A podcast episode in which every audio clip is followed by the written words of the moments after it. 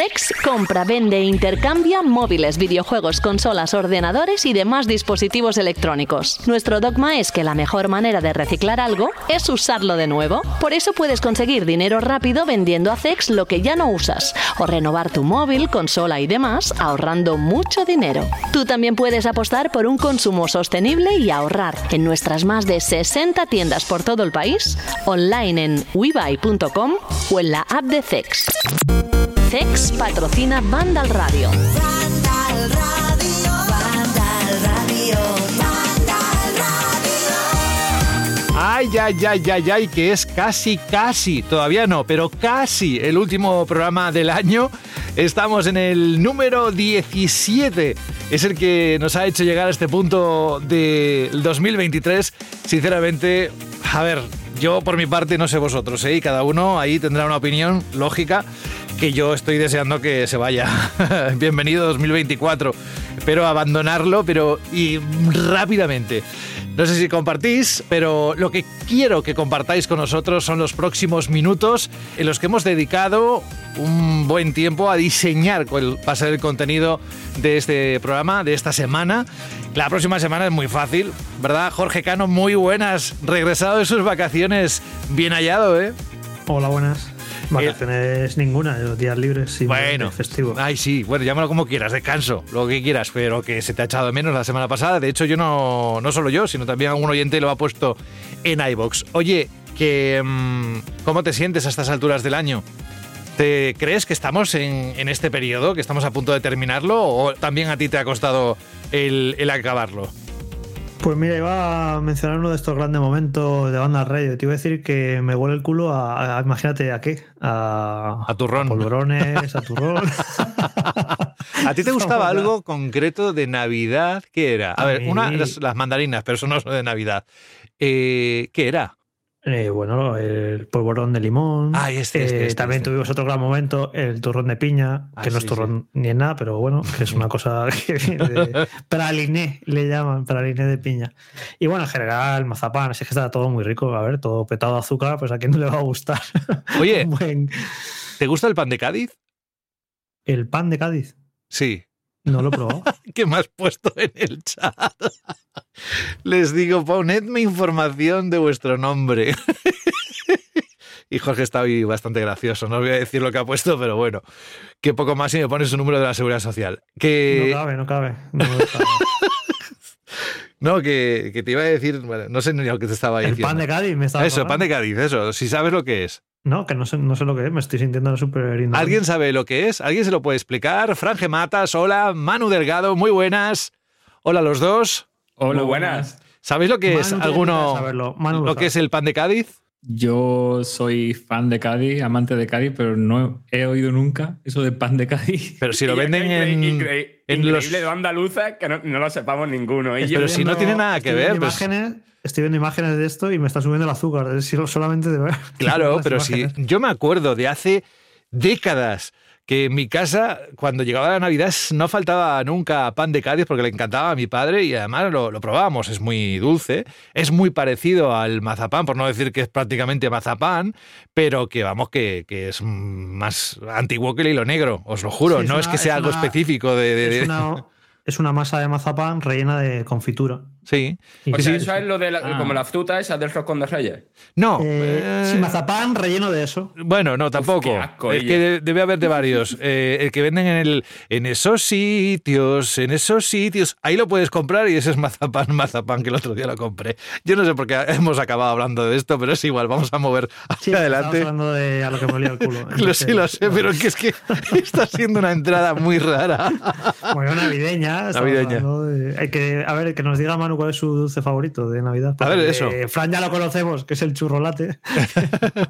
Y tenemos unos, una- unas variedades El este año. El turrolate que va a salir. El turrolate, el Me- turrolate. Me he inventado uno nuevo, el churrolate, que también puede estar bueno, ¿no? El turrolate. Y el extrañaría chocorrez, ¿no? poco- Me extrañaría poco que existiera, ¿eh? Lo del churrolate. Claro, Está el chocorrezno, que sabéis que hay un oyente, me parece que es de Soria, el producto que se hace allí. Y bueno, no sé hasta dónde se conoce, pero vamos, que lo hemos tenido en el programa. Eh, Manu, que. A ver, primero, si alguien se extraña de por qué estamos hablando con Manu, Manu es parte de la redacción de, de Vandal, de la web, y ya ha estado alguna vez en Vandal Radio y espero que siga estando muchas más veces.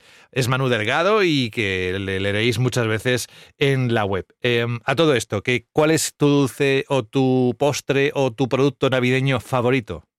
Eh, no tengo ninguna duda de que el mantecao, el polvorón, es el mejor dulce navideño que existe. ¿Sí? ¿Pero aplastado o sin aplastar? Porque, ojo, ¿eh? Que esto es un poco como la tortilla con o sin cebolla o la piña, sí o no, en la pizza. Si tú me ves a mí aplastar los polvorones, los aplasto con una fuerza increíble. O sea, como, ¿Sí? Sí, sí. Que luego te Eso cuesta quitar el, ¿eh? Que quede bien apelmazadito. A mí también, Eso ¿eh? Nunca lo he entendido eso, porque se hace. Yo se lo hacía de pequeño y ya lo dejé de hacer porque es que es mucho más incómodo, ¿no? De comer. No, todo lo contrario, es para que no se te desmigue y es una forma para comerlo todo eh, juntos, si, si te da la boca o, o en trocitos más apañados. También os digo que seguro que hay alguien ahora mismo que nos está escuchando y se está llevando las manos a la cabeza diciendo, pero qué barbaridades estáis diciendo de aplastar los polvorones. Estoy convencidísimo, pero bueno, oye, cada Pero, uno... eh, eh, Eso se ha hecho to- toda la vida. Toda la vida, claro. No, no hayamos inventado nosotros. Vamos a ver si también lo hace Rubén Mercado, que estábamos esperando que llegara. Rubén Mercado, muy buenas. Muy buenas, ¿qué tal? Yo sí, yo aplasto los polvorones también, pero yo solo me gustan los de almendra y los alfajores. Los demás, esos polvorones con sabores extraños, no los he soportado nunca. Y eso que en, en mi caso, mi padre tenía panadería de toda la vida y hemos vendido polvorones de todo tipo. Eh, pero yo siempre me he quedado con los de almendra, que encuentre la almendra gorda dentro y los alfajores. Y siempre apretado, por favor, para poder meter entero en la boca y poder estar dos semanas sin hablar. casi. Claro, es que preguntaba Manu, ¿por qué los aplastáis? Yo he dicho que es más cómodo de comer. Claro, para que no se dé, si no lo abres y se te medio rompen, si lo apretas bien, además de que no lo demás, pero a mí me da un gustito guay eso de apretarlo, darlo para que haga el puff ese y dices tú ya está preparado y bien apretadito para que te lo puedas meter, pues en vez de comerte un polvorón, pues te puedes comer seis o siete. Manu, unos segundos para explicar por qué, según tú, no se debería aplastar un polvorón. Yo te digo que yo lo he hecho desde pequeño, pero de un momento descubrí que no hacía falta y que te lo puedes comer entero bien. Sí, no, y claro. si, si te cabe entero en la boca, perfecto. Ah, bueno. Hombre, comer, no sé, comértelo entero bien. Hasta con papel, Manu, si hay que hacerlo. Sobre todo de esos, de esos que ahora ya no tanto, pero antes había algunos que estaban como envuel- envueltos en un papel de estraza de esos que, que era imposible partirlos, que era casi más duro el comerte el, el- el papel que el mantecado. Ahora ya no, ahora ya son más de plástico, pero, pero bueno, por poder Pero hacer. es un bueno, poco porque se deshace entre los dedos, ¿no? Si no lo apelmazas, Sí, eh, lo abres sí. y se te puede como caer eh, todos los trocitos, entonces lo apelmazas y te lo comes. Bueno, es que se te cae bastante, al menos yo, igual que soy muy torpe, pero se cae bastante al, al- al Sí, pero pegarle apelmazado pellizcos. no, apelmazado no. Apelmazado no, exacto. Bueno, oye, que si alguien quiere explicar eh, por qué no se debería hacer, porque sé que eh, esto hay gente que lo considera una aberración, lo mismo que, bueno, otras aberraciones culinarias que, he mencionado, ¿no? Pero bueno, oye Rubén, ¿cómo estás? ¿Cómo ha ido la semana? ¿Te has recuperado ya, no? Por lo que veo. Bueno, estamos, estamos en ello, aún arrastrando un poquito, pero, pero ya a tope, no hay. No hay tiempo para más, con algo de tos y el estómago. Bueno, pues como estamos, me parece que casi todos, ¿no? Yo creo que el cuerpo ya me va avisando. Es decir, eh, es que vienen las fechas estas en las que te pones como un gorrino, que solo te falta la manzana en la boca y que te metan media hora en el horno. Y Dando vueltas. Que ya no tienes edad, exacto. Oye, qué, qué pena, ¿no? Lo del E3, que se acabe. A ver, eh, aquí yo creo que incluso puedo decir que voy a estar seguramente de acuerdo con Jorge, que era una muerte bastante anunciada. No todo indicaba que iba a ser así, pero, pero sí, la verdad es que para los que hemos vivido E3 de todo tipo allí y todo lo que envuelve al E3 y todo esto, la verdad es que sí que es un- da un poquito de, de, no sé, de nostalgia, ¿no? Pero Sí. que era algo que, que ya se veía venir y que, y que, bueno, pues que al final se ha confirmado y es una pena, pero, pero bueno, luego sí eso hablamos de ello. Y ha cortado las esperanzas de algunos de vivir su primer E3, ¿verdad, Fran? A ver, yo en verdad un poco lo tenía asumido.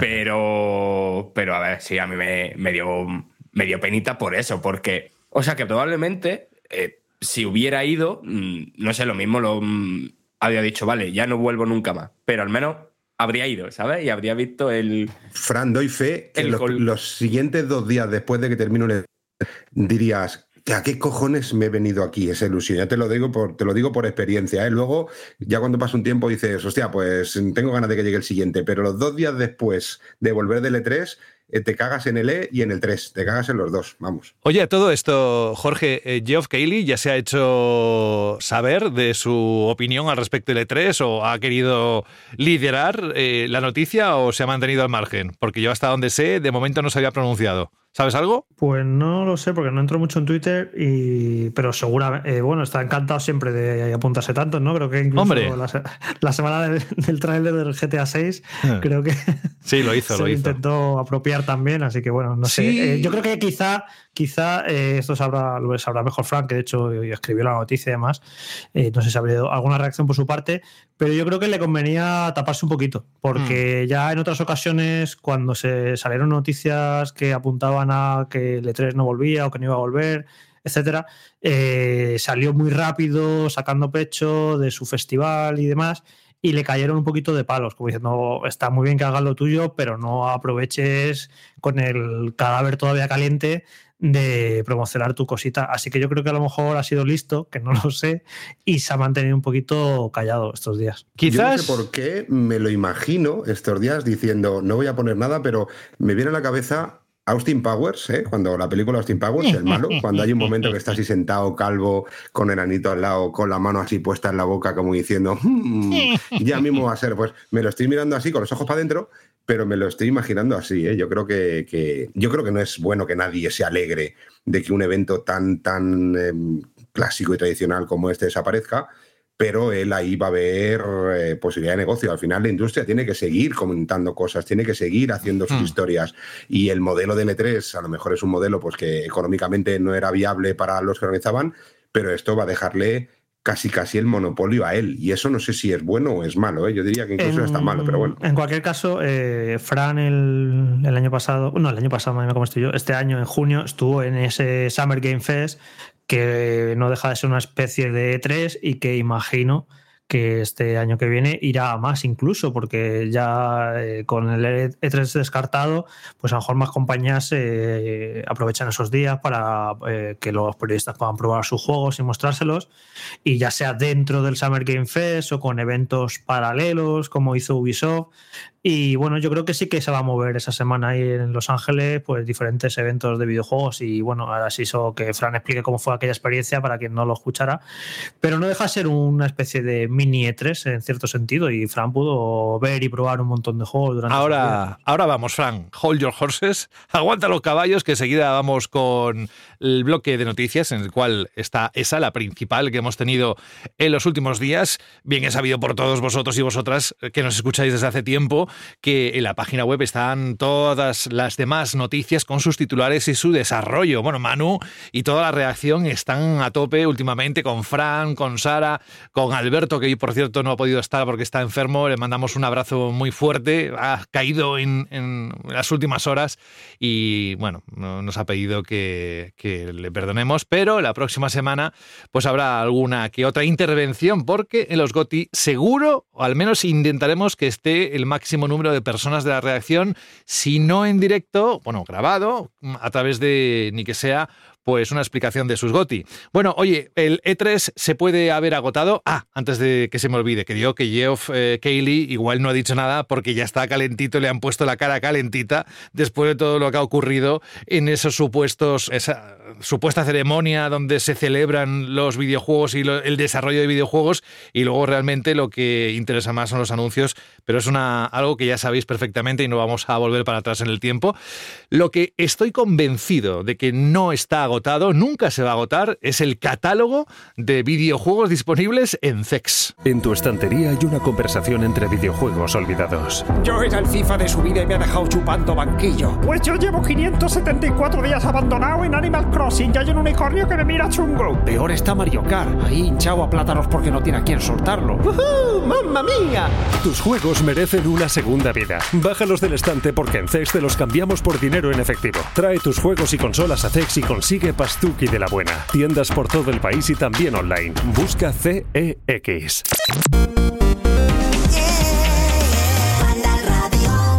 Fijaos lo que he buscado para poner eh, de fondo mientras hablo de esta noticia.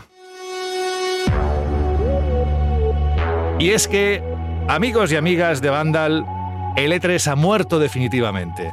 La feria del videojuego más seguida en todo el mundo por la importancia de los juegos allí desvelados por las grandes compañías, pues ha llegado a su fin.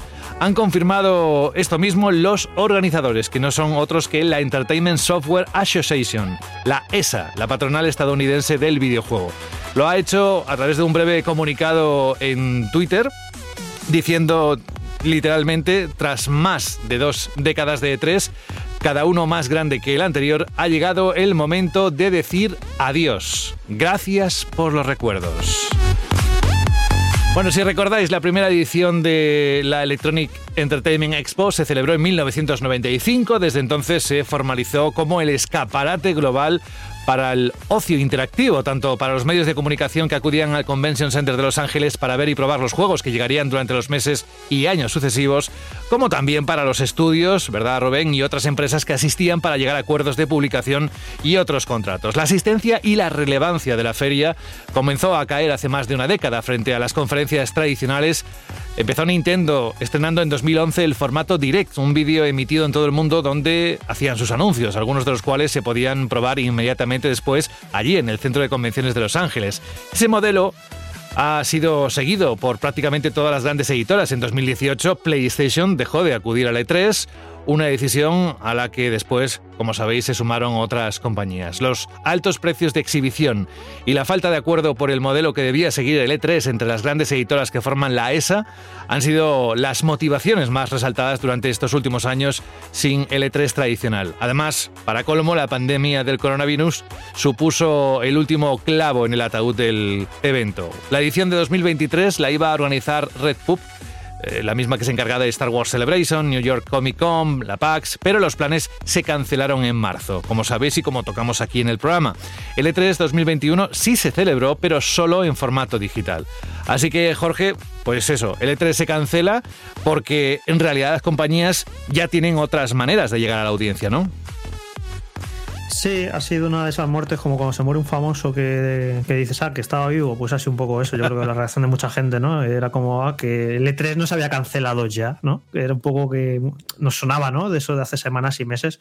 Y bueno, no ha sido demasiado sorprendente, pero bueno, sí que ha sido un poco ya como que se acaba el culebrón, porque en estos dos últimos años eh, tuvo amagos de volver, luego que no, y bueno, que definitivamente saber que ya no va a volver y que y ya fijarnos en otras cosas.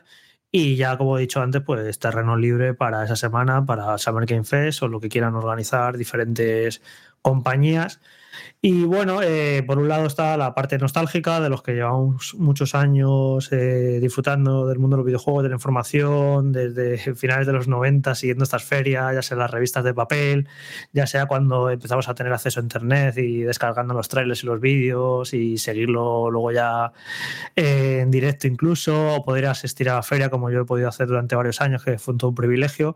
Y ha sido bonito, pero bueno, yo no soy una persona muy nostálgica, así que miro, me gusta más mirar hacia adelante.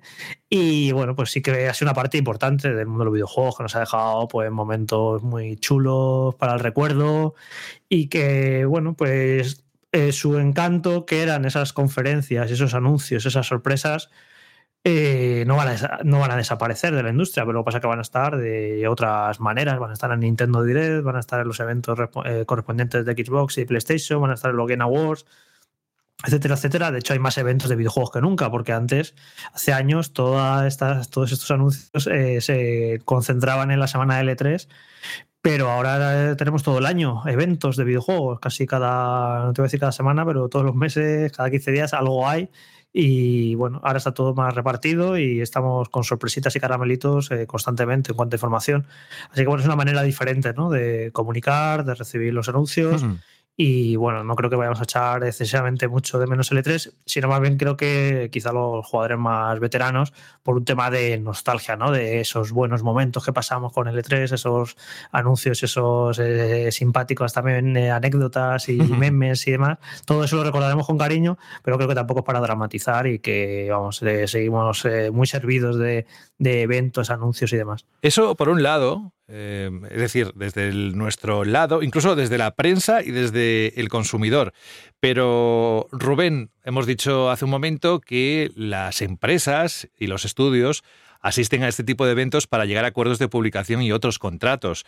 ¿Cómo va a afectar el hecho de que ya no haya E3? Si es que va a afectar de alguna manera. Vamos, que, que no se haya tenido que reinventar algo en los últimos años porque no ha habido. A ver, sí que es verdad que, que yo siempre he dicho que el E3 tenía como dos patas y en la última época intentaron que tuviera como una tercera pata, que yo creo que ha sido el, el- gran problema, ¿no? Para poder eh, rentabilizar un poco ese evento, ¿no? La primera parte era la parte, pues la que ha estado hablando eh, Jorge, ¿no? En el que las compañías durante, durante muchos años aprovechaban ese momento pues para intentar sacar el máximo pecho posible y el máximo musgo posible enseñando cosas que iban a tener, pues si no en esa misma campaña Navidad, en campañas de Navidad más importantes. Hemos visto que el E3 durante muchos años ha sido siempre el escaparate perfecto para enseñar cosas eh, que, que en el pasado no había otra manera de enseñarlo, ¿no? Era que fuera la prensa allí y que lo pudieran comunicar y que lo pudieran pues escribir en la prensa escrita en su momento, cuando había prensa escrita solo, y luego cuando apareció Internet, pues igual, que fuera todo como muy, eh, muy en directo, ¿no? Es decir, el ir al E3 y que tuvieras la suerte de estar invitado al evento fuera de la feria de PlayStation, donde, bueno, pues que no era un evento simplemente, era una, una fiesta, ¿no? Ya había como competición a ver quién era el que llevaba el DJ más conocido o el grupo más conocido. Yo recuerdo una fiesta de PlayStation, estar allí y, bueno, luego en la cena, pues que viniera Black Eyed Peas a tocar allí para los que estábamos allí, ¿no? Intentaban, y el otro venía el de Nintendo o el de Microsoft y intentaba hacerlo como más grande, ¿no? Estar en la feria y estar paseando por la feria, encontrarte con Tony Hawk o encontrarte con Elijah Wood o encontrarte con un montón de gente, con Miyamoto. Era un evento que, que en su momento, hace a lo mejor 8, 9 o 10 años, eh, tenía mucho más sentido que lo que tiene ahora, ¿no? Sí que es verdad que de cara al público, pues bueno, el que no esté L3, como dice Jorge, pues casi no se va a notar porque se está eh, repartiendo todo mucho más. Antes era todo como mucho más concentrado. Ahora tenemos novedades eh, cada semana y noticias importantes cada semana con un montón de eventos. Seguiremos teniendo los eventos como el Summer Game Fest, tendremos el Games Awards, los eventos que hacen en Gamescom, aprovechando también la feria. Luego está la otra parte, la otra pata que para mí, eh, más como persona dentro de la industria, pues a lo mejor sí que se echa algo más de menos, ¿no? Porque al final tampoco tienes muchos eventos en los que la relación social entre clientes, compañías, empresas eh, a nivel mundial cada vez se está limitando más, a pesar de que están haciendo muchas más ferias. Está el Gamescom de Singapur ahora, que parece que está cogiendo mucha fuerza, sobre todo para ese mercado asiático que, que quedaba a lo mejor un poco lejos del E3 y quedó un poco lejos de Alemania. Eh, entonces, se van haciendo más eventos, pero esa parte en el que aprovechaban, pues yo qué sé, la época que yo estaba en Proin, ¿no? Que teníamos allí la distribución de compañías como Square o como Eidos o como Codemasters o como muchas otras compañías Activision, en el que podían, en un entorno muy, muy diferente y muy, muy, muy americano, muy, de, muy hollywoodiense, ¿no? El que te viniera allí un cliente para enseñar el producto y que de pronto le estuviera enseñando el Tony Hawk y le diga, venga, pues vamos a cerrar ya la campaña de Navidad con este juego y oye, si me haces esta, mira, fíjate quién viene por aquí, pues Tony Hawk, venga, te lo presento, mira, este es el comprador del corte inglés y el Tony Hawk se, nos- se lo quedaba mirando como diciendo, ¿el corte qué? Pero bueno, daba igual, ¿no? Porque al final estaba pagado por Activision y porque tenía que estar por allí, ¿no? Y cerrabas exclusividades y, y cerrabas ciertas cosas que en aquel momento era toda una pasada, ¿no? El, el- el poder estar en un evento así, normalmente con, con muchos eventos tanto dentro como fuera. Y eso, esa parte sí que se pierde, que sí, que ahora las tecnologías permiten tener una reunión virtual con cualquier compañía en cualquier momento y a cualquier hora, pero no es lo mismo, no es lo mismo que el estar allí y el tenerlos en tu territorio, ¿no? Quien decide. Para muchas compañías L3 también en un momento ideal para firmar distribuciones, ¿no? En un momento en el que parece que ahora es como más habitual, en aquella época tampoco habían tantas compañías como pueden haber ahora, tantos desarrolladores como pueden haber ahora, pero sí que se cerraban muchos desarrollos, ¿no? Y veías incluso distribuidoras eh, que pasaban casi casi en procesión por el stand Square para negociar eh, para un territorio en, en específico eh, quién iba a llevar el nuevo Final Fantasy. Iban allí, pues veían el producto, ostras, pues yo creo que para España vamos a traer 200.000 copias. Y luego te venía otro distribuidor, oye, pues yo, yo creo que vamos a hacer 300.000.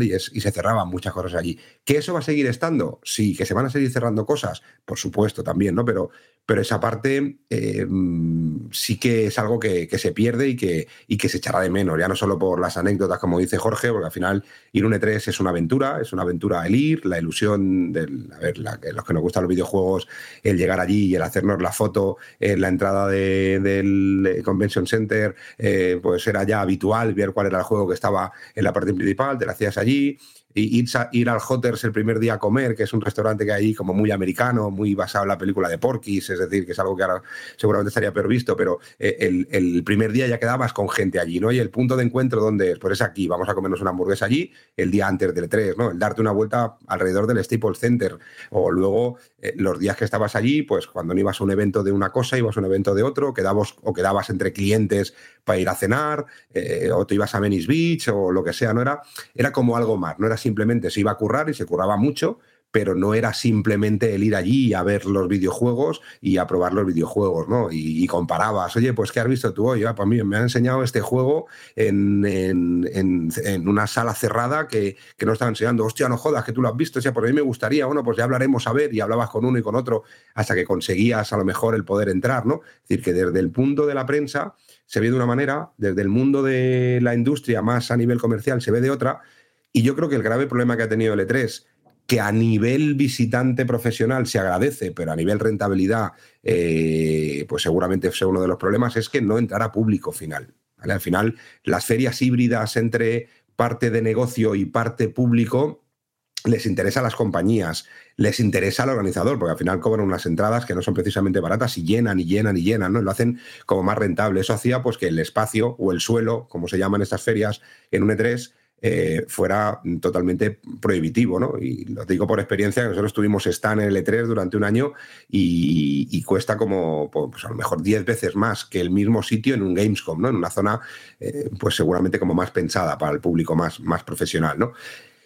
¿Que lo vamos a echar de menos? Pues como ha dicho Jorge, hay una cosa bien, los viejos cebolletas lo echaremos de menos por las historias que hemos vivido allí, ¿no? Pero, pero el sector ha evolucionado, el sistema de negocio ha evolucionado, el sistema de comunicación ha evolucionado y las compañías también han evolucionado y al final, si por menos coste pueden ser protagonistas durante una tarde que no en una feria en el que al final la competencia en cuanto a espacio, en cuanto a ruido, en cuanto a chicas, en cuanto a actores, todo hace que para que sobresalgas tengas que gastarte mucho más, pues las compañías tampoco son tontas. Han dicho, oye, pues porque ya lo hemos visto en los últimos E3, ya lo veíamos, ¿no? Desde no, eh, no está esta compañía en el E3, pero luego cogían el mejor hotel de Los Ángeles y montaban un espectáculo allí. Electronic Arts, por ejemplo, montaba un espectáculo, un evento con, con todos sus juegos de Electronic Arts que era, que era una locura, ¿no? Y seguramente les costaba lo mismo que el stand grande del E3, pero además eran protagonistas 100%, ¿no? Y eso creo que poco a poco ha ido denigrando en lo que, en lo que ha pasado ahora, ¿no? En lo que ya, pues ya podemos decir que de momento el E3, como lo hemos vivido hasta ahora, pues ya no existe. Pues a ver, recuperando lo que había comentado antes Jorge, eh, la experiencia que ha comentado Rubén de ir como prensa y de las cosas que haces como prensa no es muy diferente, de hecho es muy, muy, muy parecido a lo que yo viví este año en el Summer Game Fest Play Days. ¿Qué es eso del Play Days? Que es algo de... mm, Porque, primero, no, sé, no es algo que se haya comentado muchísimo, porque es algo solo cerrado a prensa y a creadores de contenido. Segundo, es eh, la segunda vez que se ha hecho este año. Se hizo por primera vez en 2022 en un espacio muy, muy chiquito. Y en 2023 también fue un espacio muy chiquito. Quiero decir, mm, no fue ni mucho menos el Convention Center, que sí lo vi a lo lejos y, mm, pues claro, eso es una barbaridad de edificio. Eh, era, mm, no sé, imaginaros como, como una especie de patio de una universidad, ¿no? Pues en el que hay puestecitos y en el que hay salas y está pensado 100% para trabajar, no para hacerse fotitos. Está pensado para que no haya muchas distancias para que podáis a probar de un juego a otro, para que no llegues tarde a las citas, con salas más o menos que aislan el ruido de fuera para que puedas hacer la entrevista tranquilamente. Y, y algunos food trucks, o sea, de camiones de, para mm, picotear algo y, y poco más. Eso, evidentemente, estaba acompañado fuera del Summer Game Fest con el evento donde se hizo la conferencia de Xbox, donde después se pudo jugar algunos, muy poquitos, eh, de los juegos que salieron en el evento y, lo mismo, y el tema de la entrevista y tal. Ubisoft hizo lo propio, hizo su forward y después también para la prensa y creadores de contenido pues se pudieron probar los juegos. Quiero decir, el E3, o- el E3 habrá muerto de nombre y de espectáculo y de cosas grandilocuentes, pero si este formato al, al final, o sea, sigue continuando y, y va haciéndose poquito a poco cada vez más, más relevante, que yo creo que es lo que va, va a ocurrir, las cosas que se hacían en el E3 y las informaciones que salían del E3 y todos esos textos de, bueno, textos y vídeos de impresiones, de que no ha aparecido tal juego que hemos podido jugar durante una orilla o 20 minutos y demás, todo eso va a seguir saliendo, solo que, pues, bajo, por un lado, bajo el paraguas de las compañías grandes que van a seguir montando sus movidas en, Los Ángeles o donde, bueno, en Los Ángeles, eh, supongo, y después las compañías más pequeñitas, entre millones de comillas, pues se agruparán en lo del Play Days y del Summer Game Fest. Ahí, por ejemplo, este año, pues ahí había cositas de Sega, había cositas de Amazon Games, eh, fue donde vimos por primera vez eh, eh, la Alan Wake 2. Quiero decir, que no era un, un E3 con una decoración de loco, pero para lo que es hacer nuestro trabajo, yo diría que estaba in- incluso mil veces mejor organizado que la Gamescom. Bueno, en mi caso, a nivel personal, yo no he podido asistir a ningún E3 nunca, pero sí que viéndolo desde aquí, me da algo de pena que se acabe por todo eso que era una celebración que sí del, del videojuego, a nivel tráiler, lo que sea, anuncio, lo que sea. Me da igual, pero sí que tenía cierta magia eso de poder ver el E3 desde casa, estar la noche despierto, eh, la noche que coincidían todas las conferencias más importantes y poder ir viendo también algo que me gustaba a mí mucho personalmente, que era eh, cómo iban surgiendo las diferentes crónicas de cada medio, porque al final, al poder cada uno decidir, entre comillas, lo que iba pudiendo ver y tal, y centrarse en ciertos aspectos, no es tanto como ver un evento digital, eh, que todo el mundo ve lo mismo al fin y al cabo, y las conclusiones que se pueden sacar son casi todas las mismas. Me gustaba que, que hubiera esa presencialidad y espero que de verdad al menos ese- esa parte del espíritu quede en el Summer Game Fest de, como dice, como dice Frank. Y no sé, eh, en realidad era algo que creo que todo el mundo ya sabíamos que iba a terminar acabando. Da igual que el E3 hubiera cambiado sustancialmente su estructura en la edición de este año, en la que viene, porque estaba ya sentenciado de muerte, incluso por las propias compañías que componen la ESA. Creo que ninguna estaba ya apoyando ese modelo. Y, y ya creo que era una marca prácticamente caduca.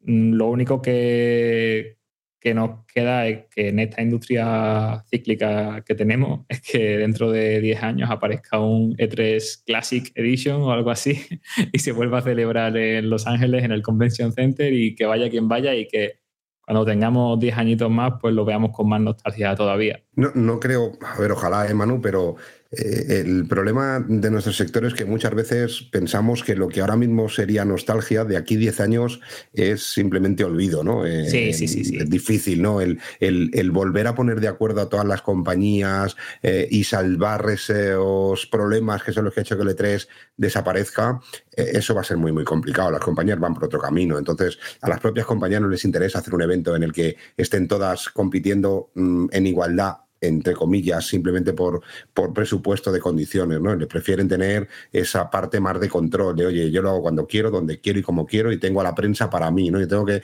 y no tengo que tener, y, Jorge lo habrá visto y lo habrá vivido en un E3, ¿no? Eh, eh, porque además yo he estado en un E3, yo creo que soy de las pocas personas en el mundo que he estado en un E3 como prensa, como distribuidor y como cliente. Y, es lo peor, porque no puedes hacer nada, ¿no? Ya como prensa es, eh, tú cuando estás en Microsoft no quieren que de pronto eh, el, el de la prensa o la persona que está haciendo la crónica te diga, oye, me tengo que ir, que tengo en THQ, es decir, a 15 minutos corriendo en el otro pabellón una reunión con este y estar en la presentación de THQ y que en cinco minutos al final no captan toda la atención de la prensa, ¿no? De, la persona que va allí, es el que va a decir lo bien que está el juego y lo guapo que está todo y lo chulo que está todo, ¿no? Y eso, y eso a ellos no les interesa, les interesa decir, oye, pues señor- señores, esta tarde sois míos, 100% míos. Y voy a daros todo lo que necesitéis, pero 100% míos, sin tener que correr a otro sitio ni sin tener que ir a otro sitio. A nivel comunicación, yo creo que está solucionado. Eh, a nivel negocio, claro, antes decía Fran, ¿no? Lo del, lo del Summer Game Fest y todo esto está muy bien. Sí, pero estamos hablando ahí en todas esas cosas salen casi casi empresas grandes, ¿no? Yo recuerdo en el E3 que eh, había muchas empresas pequeñitas que tenían eh, juegos para, para cerrar acuerdos de distribución en el que no tenían presupuesto para poderse coger un stand en el E3. Era imposible. ¿Y qué hacían? Pues todas estas empresas alquilaban el hall de un hotel que estaba justo al lado del Convention Center. Y es ahí donde tenían las reuniones, ¿no? Y era un, momento genial para una empresita de, yo qué sé, de Wisconsin que tenía un juego y que quería tener una reunión con un tío de Corea del Sur para enseñar el juego para poder cerrar la distribución, ¿no? Por poner un ejemplo extraño.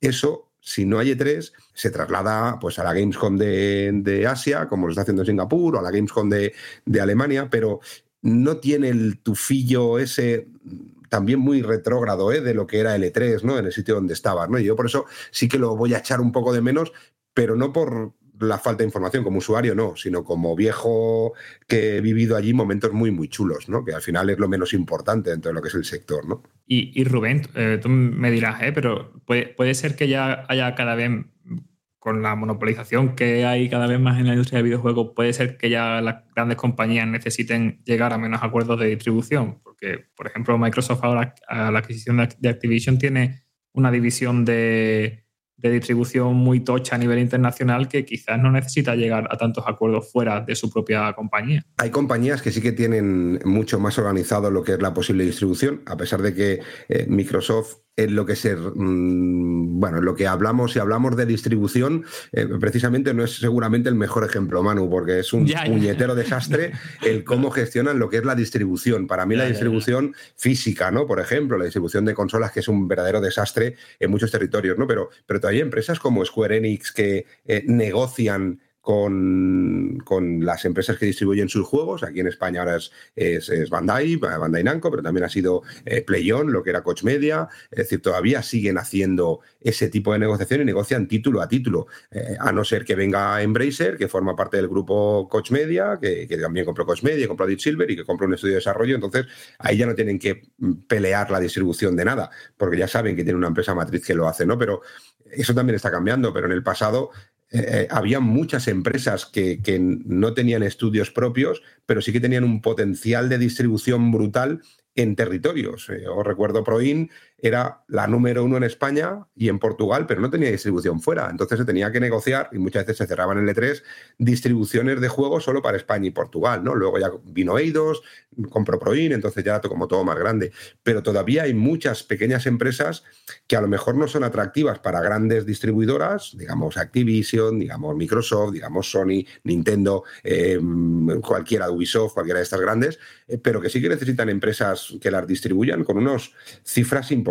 Por ejemplo, tenemos en España el, ejemplo de Meridian, ¿no? Meridian es un tiburón que se mueve de maravilla en esos entornos tipo Gamescom, tipo E3, ¿no? En el que son capaces de encontrar juegos que para las grandes compañías eh, pues seguramente no sean nada y para ellos con un poquito de cariño se transforman en un juego pues que le salva la vida a Meridian y sobre todo le salva la vida al desarrollador que si no sería totalmente transparente para esas grandes empresas. Y eso en eventos como E3 y como Gamescom todavía se seguía haciendo. Ya en los últimos años no, ya en los últimos años no, porque eh, ya no te podías organizar nada porque no sabías si en junio no sabías si en agosto se iba a hacer eh, la feria o no, o, en, o en abril no sabías si en junio se iba a hacer o no. Entonces no podías organizarte. Pero, pero esa parte de la industria sí que creo que sale perjudicada con, con esta cancelación. Como usuario, que es en el fondo el 99% de la gente que nos está escuchando ahora, que son jugones de videojuegos y quieren estar eh, actualizados y tal, bueno, pues seguramente el croma de detrás sea diferente, pero en esa semana seguramente las compañías van a aprovechar porque es una muy buena fecha para seguir dando noticias o seguir enseñando cosas, ¿no? Pues hasta aquí un poco las reflexiones que ha habido alrededor de crónica de una muerte anunciada, podríamos decir, porque lo llevábamos viendo desde hace bastante tiempo. Bueno, si queréis más información al respecto, los lectores de la web de Vandal tienen mucho que decir y dentro de la noticia podéis ver sus opiniones que os invitamos a que lo hagáis. Nosotros ahora lo que sí que vamos a hacer es aprovechar para contaros algunas de las ofertas que tiene nuestro patrocinador CEX y recordaros algo muy importante. Semana pasada lo dije yo, esta semana quiero que lo diga el propio Rubén, porque ¿qué pasa en Navidad? ¿Qué ocurre en Navidad, Rubén? Pues en Navidad, además de apretar los polvorones, casi todos, ¿eh? casi Los que todos quieran. hacemos, los que quieran, exacto, eh, es un momento en el que nos volvemos un poco locos comprando, ¿no? ¿Y cuáles son los problemas que nos encontramos cuando vamos a comprar? Primero, un sitio donde podamos encontrar todo lo que estemos buscando. Segundo, un sitio donde podamos comprar al mejor precio posible. Y tercero, un sitio en el que si nos equivocamos a la hora de seleccionarlo o a la hora de regalarlo, tengamos suficiente tiempo como para poder solucionar el marrón. ¿Y dónde encontramos todo eso, José? Pues en CEX. Tenemos todos los juegos, los mejores precios y de encima con eh, devolución ampliada hasta el 15 de enero. Es decir, vas a comprarte un juego, te lo compras más barato de lo que encuentras en cualquier otro sitio y de encima tienes hasta el día 15 de enero de para poderlo cambiar o para poderlo eh, arreglar si te has equivocado y has cogido el juego que no son. A veces pasa, ¿eh? A veces nos pide alguien eh, un juego y compramos otro porque lo queremos para nosotros. Si nos dicen, oye, no, que hay que cambiarlo, bueno, pues en CEX lo puedes conseguir. Acordaros que en CEX no solo puedes comprar, sino también puedes vender o intercambiar yo no sé cuántos productos tendrán, José, pero miles y miles y miles de productos relacionados con la tecnología, con los videojuegos, con la telefonía, con el cine, con la música, con todo. Y vas a poder encontrar pues todo lo que tú quieras al mejor precio, garantizado, por supuesto, todo el producto y encima con esa ampliación de devolución hasta el 15 de enero para no tener que ir con prisa los días después. Exacto. ¿Tenéis eh, idea de lo que vais a regalar? O, o- a ver, los autorregalos también cuentan, ¿eh? Pues podemos dar algún un par de sugerencias, ¿no? ¿Qué te parece, Rubén? Pues sí, como estamos hablando de estas épocas en las que los grandes títulos son los que están más buscados dentro de la lista de CEX, pues por ejemplo, Animal Crossing, si lo queréis comprar lo encontraréis a 42 euros para Nintendo Switch y si lo queréis vender pues os van a dar 21 euros en efectivo, 27 euros en vale. God of War de PlayStation 5, ideal ahora para aprovechar la nueva expansión gratuita que tenemos en PlayStation 5. Pues oye, lo tienen por 12 euros a la venta, es decir, un precio brutal. O Spider-Man 2 para PlayStation 5 también, ahora que mucha gente por fin va a poder disfrutar de la consola de nueva generación de PlayStation, pues también lo vas a poder encontrar por 62 euros. Y eh, Super Mario Wonder, para mí uno de los títulos de la Navidad eh, para Nintendo Switch con diferencia, pues lo vas a encontrar por 55 euros en cualquiera de las tiendas CEX. Eso es. Y si queréis encontrar a Rubén. A ver, Rubén no está a la venta, desde No, luego. no, pero No. oye, una buena oferta yo creo que en casa me venden, ¿eh? Yo, yo creo que está pagando. Sonia seguro. Eh, seguro, Por cierto, seguro. un besito, Sonia. Eh, oye, que mm, nada, que te esperamos la próxima semana. Mm, hemos dicho que si alguien no puede estar, grabaremos algún corte de voz porque son los GOTI. Y en un año tan importante como este, Rubén, entenderás que queremos escuchar todas las opiniones. Coincidirán muchas, otras igual no tanto, pero lo descubriremos dentro de unos días. Por tu parte, oye, muchísimas gracias por estar con nosotros en esta edición. Un abrazo y cuídate mucho, ¿vale? Pues muchas gracias. La semana que viene, por supuesto, estaremos aquí. Permíteme 30 segundos, Venga. 10, para hacer una fricada muy grande, porque eh, mañana cumple años eh, un enano que me lleva loco aquí en casa, cumple seis añitos, y desde hace un par de programas, mañana, sí, y desde hace un par de programas nos escucha. Es decir, yo creo que es uno de los oyentes más jóvenes, menos cuando habla su padre, que le No, pasa para adelante el no porque está el, el hijo de Oli, que también nos escucha, de alguna manera, porque el padre no nos pone. Pero bueno, eh, será Bueno, uno de pues- los del grupo de los Ah, más ya jóvenes. notaba yo algo raro en Rubén, menos chistes verdes y todas estas cosas. Que va, pero No, se ha soltado un pues montón sí, de tacos. Sí, sí, es peor, es peor que yo. Si tiene seis años y es más bandido que yo. Yo detenido con menos de 10 años seguro, pero bueno, da igual. Y quería felicitarlo desde aquí y decirle que nada, que siga cumpliendo años, no muy rápido, pero que, que siga disfrutando de los videojuegos, que le siguen flipando, que todo lo que ha pedido para su cumpleaños y para Navidad tiene relación con el videojuego, eh, con el, el Animal Crossing, todo lo que puede y ve de Mario lo quiere, el Super Mario Wonder que ya se lo pasó la semana pasada, es decir, que, que tenemos ahí buena carne de cultivo para que cuando Jorge, eh, Manu, Fran ya seamos viejecitos y José pues ya lo es, entonces que siga Sabía. manteniendo eso, pues que, que siga disfrutando de videojuegos y que sigamos y, y que sigamos viendo nuevas generaciones que les molan los videojuegos como les molan. Venga, pues un abrazo para Unai, que cumplas muchos más y a ti hasta la próxima semana. Rubén. Un abrazo, cuidaros. Chao. Qué bonito. Hasta una dedicatoria de cumpleaños y todo. Esto es Banda al Radio. Es pura emoción.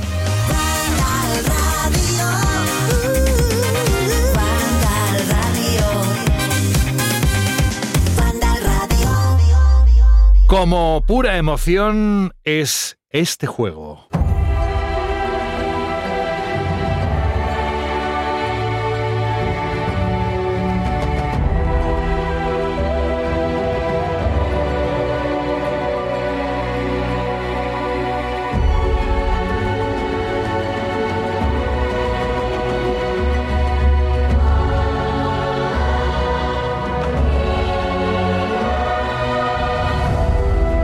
Bueno, a ver, está en la descripción. Iba a decir, ¿a que no adivináis cuál es? No, ya lo habéis visto y se trata, evidentemente, la música es muy identificativa, ¿verdad, Manu?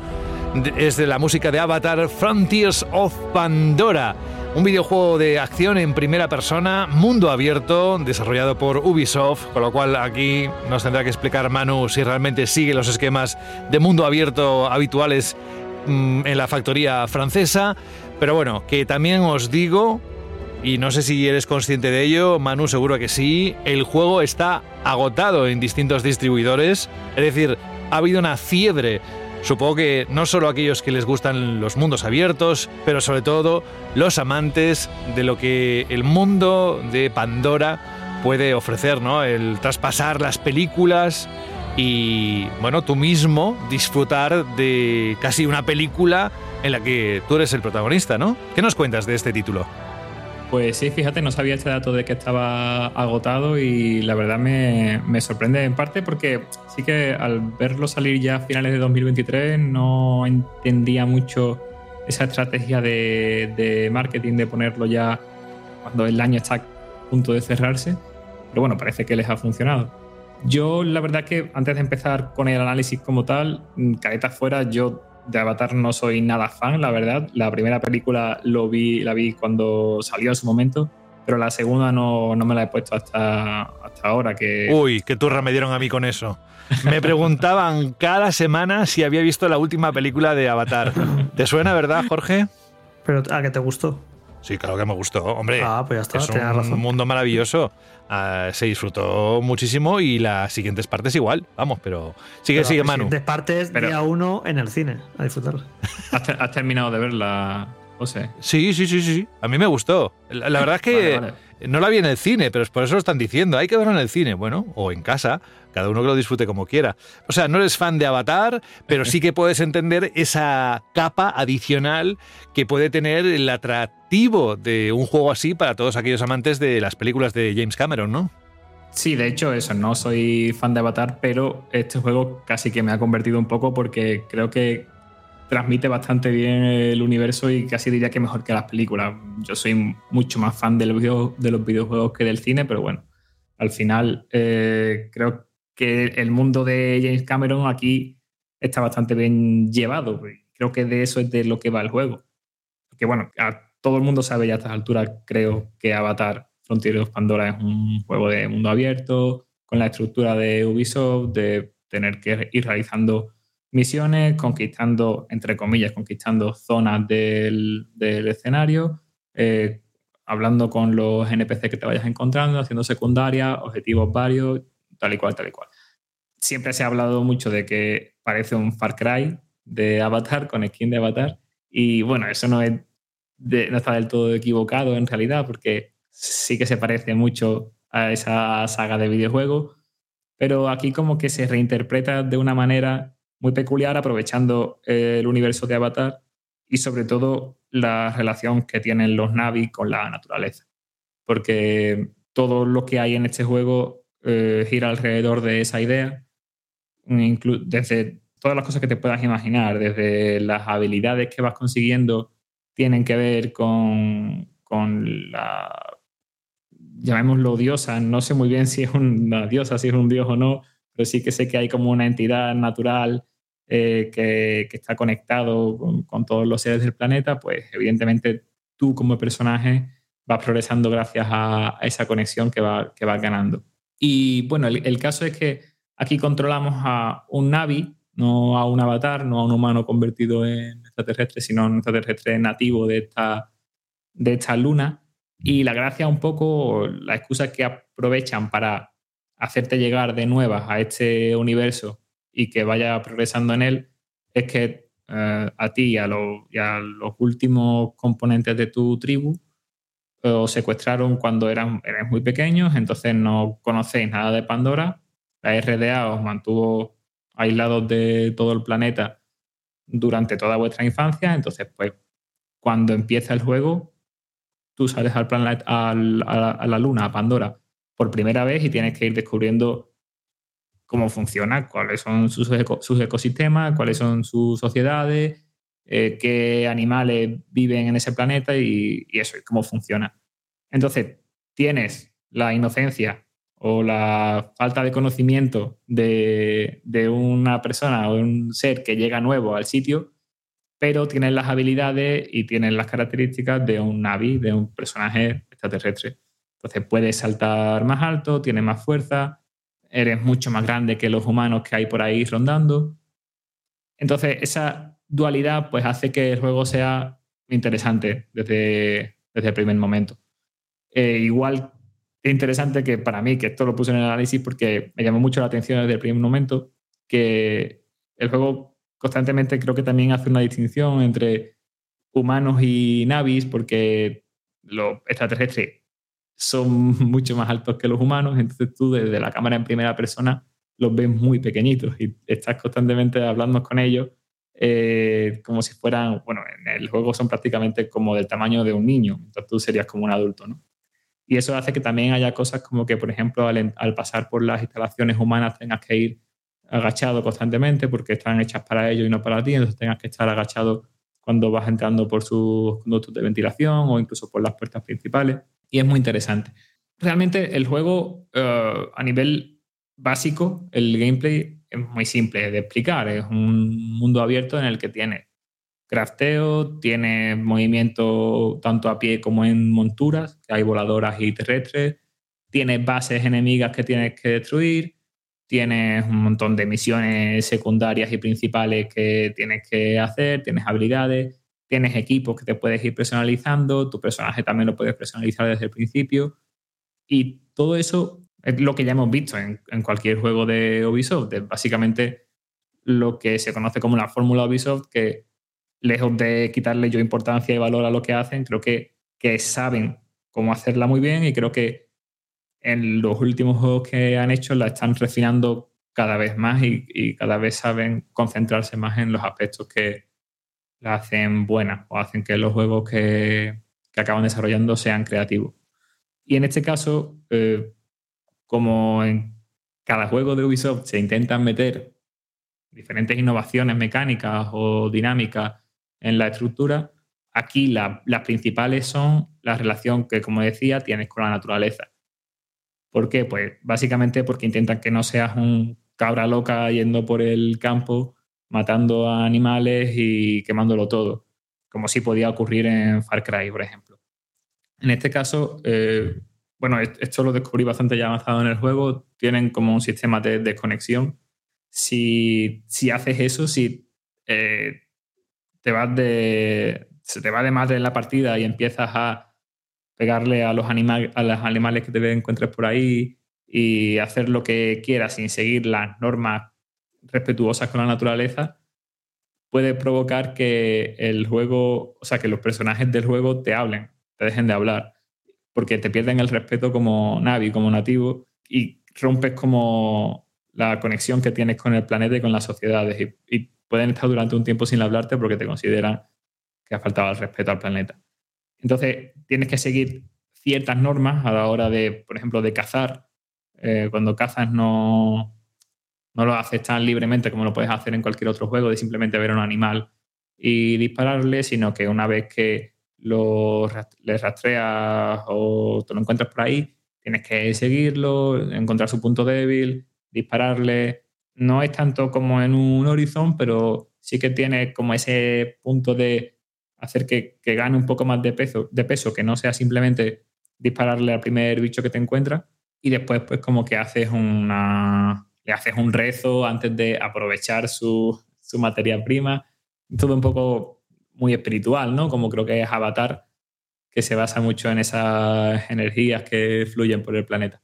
Y eso con todo por ejemplo eh, a la hora de sacar una, un fruto o, o materiales que veas en el mundo del juego tienes que encontrar el punto justo en el que sacar eh, o, extraer la planta o el fruto o el bulbo, lo que sea, desde un punto en concreto con una especie de minijuego para que no dañes a la planta, entre comillas, la justificación que se le da, y lo haga de manera que la planta pueda seguir viviendo y, sea mejor. En, en- nivel de gameplay eso se transforma en que si haces bien ese minijuego, pues el material que traes tiene mejor calidad que si lo hiciera a lo bruto. Y, claro, eso no, Manu, y eso no te boca. Quiero decir, no, no, no se hace pesado eso al final, porque quiero decir, si te para hacer un arma necesitas, no sé, de, no, no he jugado muy poquito el juego, pero si te dicen necesitas 40 pieles de esto y 30 plantas de tal, y tienes que ponerte a hacer eso, no, no, eso no, no, se hace en plan de mm, súper pesado. Claro, normalmente lo que intentan hacer, y que yo creo que está muy bien llevado para que no se haga pesado, es que te piden pocos materiales para, para fabricar, pero sí juegan un poco más con la calidad. Entonces, si a lo mejor necesitas hacerte un peto porque en una misión secundaria te lo piden, pues a lo mejor te dicen tienes que conseguir este tipo de musgo en calidad suprema. Y para que esté en calidad suprema, no vale solo con que eh, ese musgo lo hayas extraído bien siguiendo el minijuego, el minijuego de, de encontrar el punto perfecto, sino que además, pues ese musgo, mm, por lo que sea, se extrae mejor mm, durante la noche o cuando está lloviendo. Entonces tienes que esperar al momento justo. Si ves que hay una tormenta, pues empezar a ir a buscarlo, porque cuando llegues y lo extraigas, tienes que estar lloviendo y hacer bien el minijuego. Entonces, son cosas que están guay porque no te, no te la piden mucho, no se hace pesado porque no te la piden constantemente y al mismo tiempo le da como otro empaque al hecho de extraer recursos naturales de- del, del mundo del juego.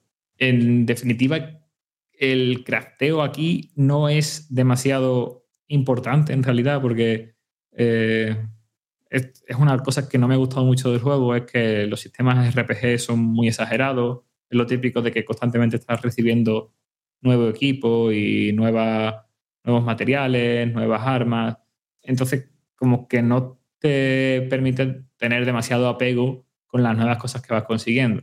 Si ves que te sube el nivel algo que te han dado nuevo, te lo pones y ya está. Si te gustaba más la apariencia de lo anterior, mm, la cambias porque puedes cambiar la apariencia de cualquier objeto por cualquier otro y ya está. No tienes que estar preocupándote más que por los numeritos que creas que mm, mejor te convengan. Entonces, esa parte justo es la que, de las que menos me ha gustado porque rompe mucho con la idea principal del juego de tener de verdad una relación sana con los recursos que estás extrayendo. O sea, tiene como... eh, muy, está muy asentado en esa, en esa idea, entre comillas, ecologista, pero luego ah, en el fondo realmente te está haciendo coger y tirar constantemente todo lo que te van dando y todo lo que vas consiguiendo por el mundo del juego. Y, va- y tienes que ir también pues, buscando por cofres para obtener munición y lo que sea. Entonces, ahí sí que hay como una especie de, de disonancia que no me ha gustado mucho. Y en el fondo, eso a mí personalmente no me importa porque eh, al final no le echas cuentas y, y ya está. Pero sí que eh, a nivel general creo que el juego pierde un poco por ahí. Igual que pasa con el, con el sigilo y con la acción, que son también unas patas que cojean un poco porque creo que eh, le cuesta encontrar eh, el equilibrio entre ser un juego de sigilo en el que puedas afrontar las bases. El juego va prácticamente de encontrar bases y limpiarlas. Entonces, afrontar las bases a nivel sigilo es bastante complicado aquí. Yo creo que de los juegos de Ubisoft que más difícil se me ha hecho de entrar sin que, sin que me detecte. No sé si tiene algo que ver con que seas un bicho de dos metros azul, pero entiendo que sí, que sea más complicado eh, esconderte de, lo, de la RDA. O también puede ser porque la RDA o la inteligencia artificial para mí está como un poco mal medida, en el sentido de que eh, ven demasiado los ataques que haces a sus aliados. Tiene, evidentemente, aquí hay sistemas de accesibilidad para que modifique todo esto. ¿eh? Puedes cambiar la dificultad de los enemigos y puedes cambiar la manera en la que te detectan y el daño que te hacen en combate y tal.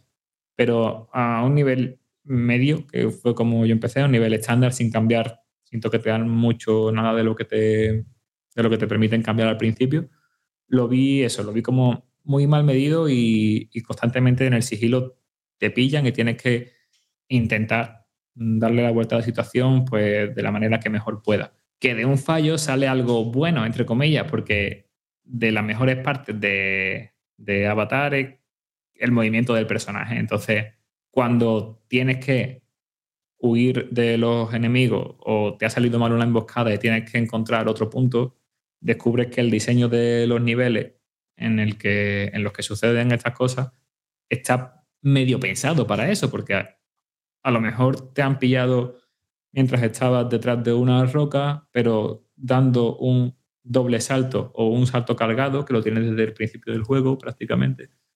Puedes subirte a una rama de un árbol, corretear por ella, esconderte en un arbusto que haya cerca sin que te pille y empezar a hacer desde ahí una ofensiva eh, desde el aire, desde arriba. Entonces el juego gana mucha verticalidad en eso y, y me parece súper interesante porque al final es un juego que ya creo yo que no es un juego de, de sigilo como tal.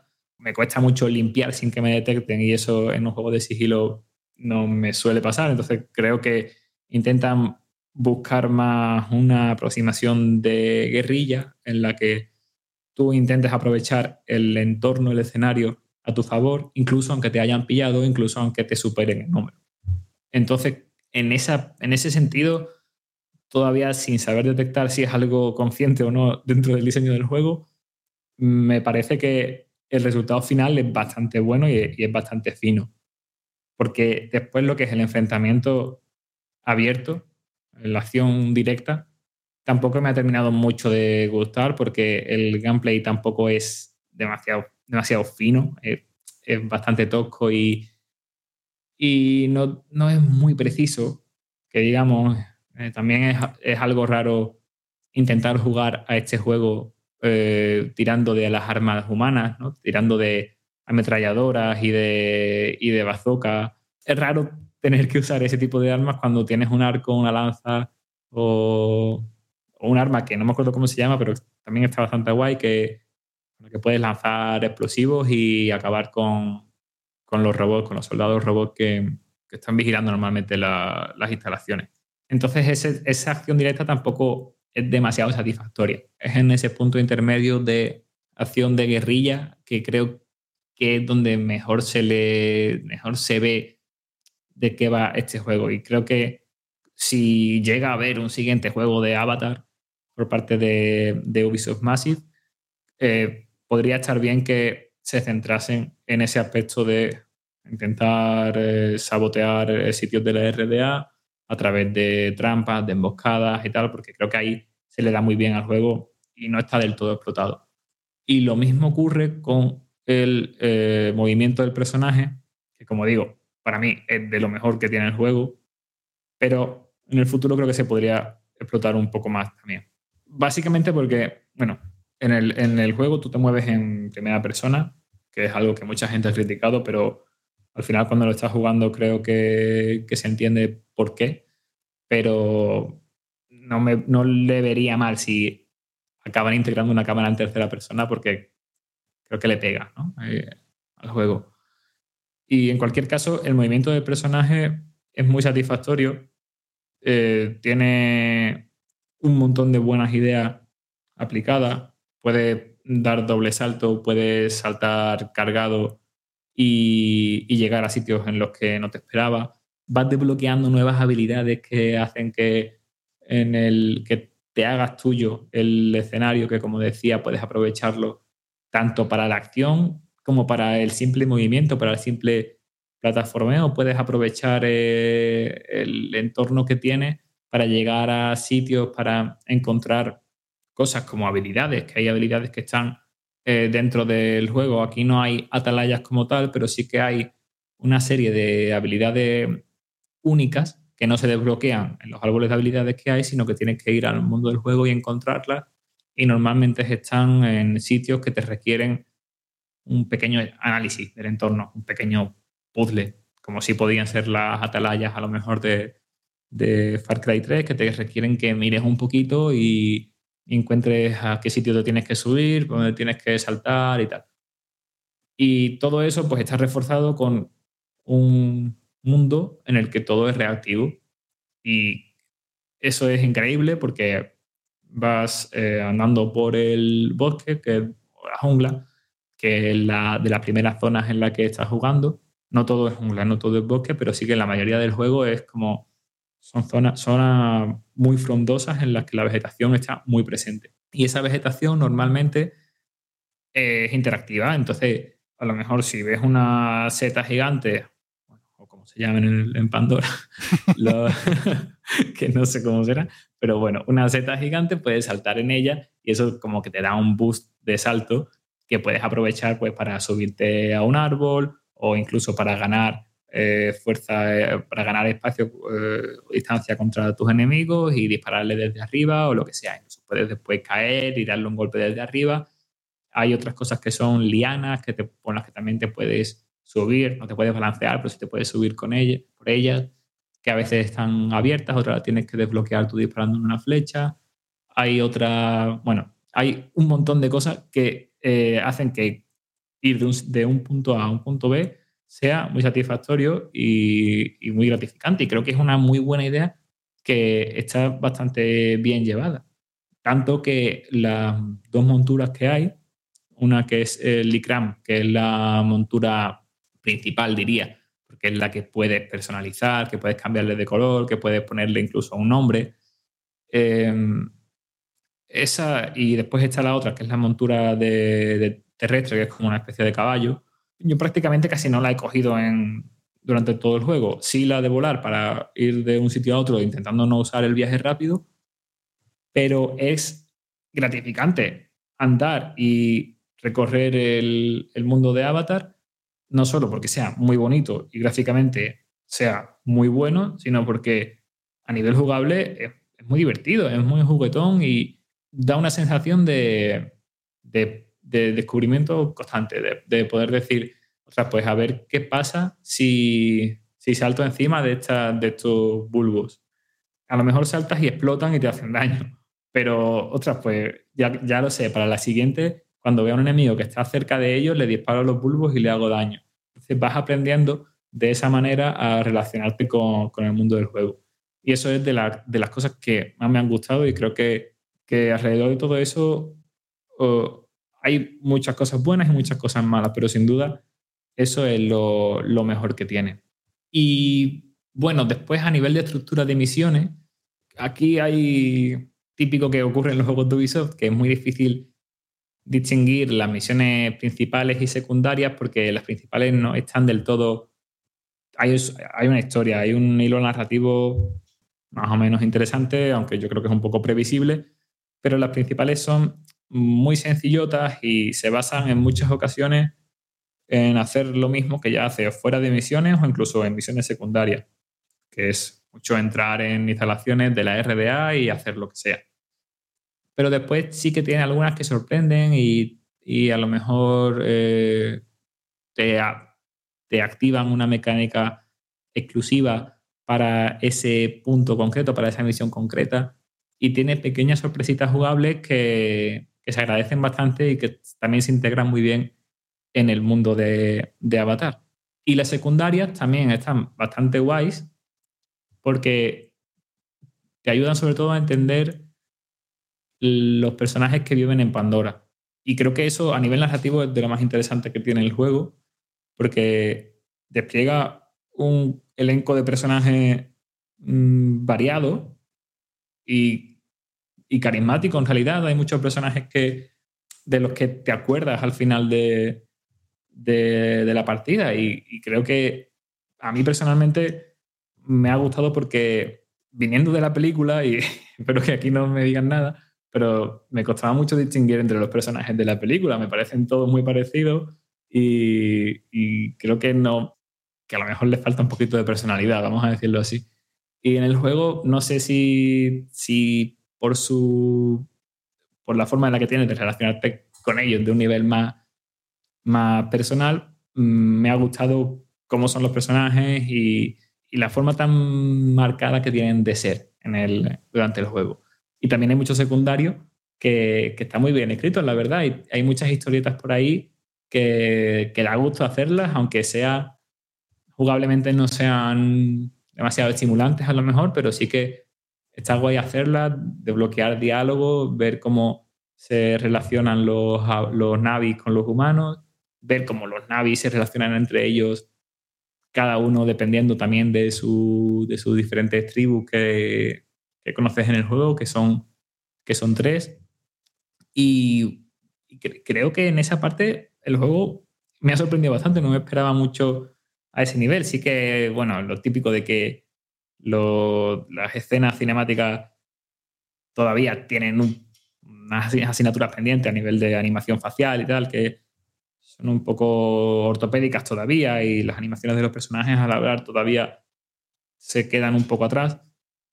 Pero en general, lo que es el guion, mm, me ha gustado bastante el guion de las conversaciones, de la historia en general, un poco simple, pero bueno, Hmm. en general me ha gustado bastante. Pues mira, para ahora que nos hables un poquito del apartado multimedia, vamos a iniciar el vuelo por los mágicos mundos de Pandora. Y así descansas un poquito la voz. Orgulloso.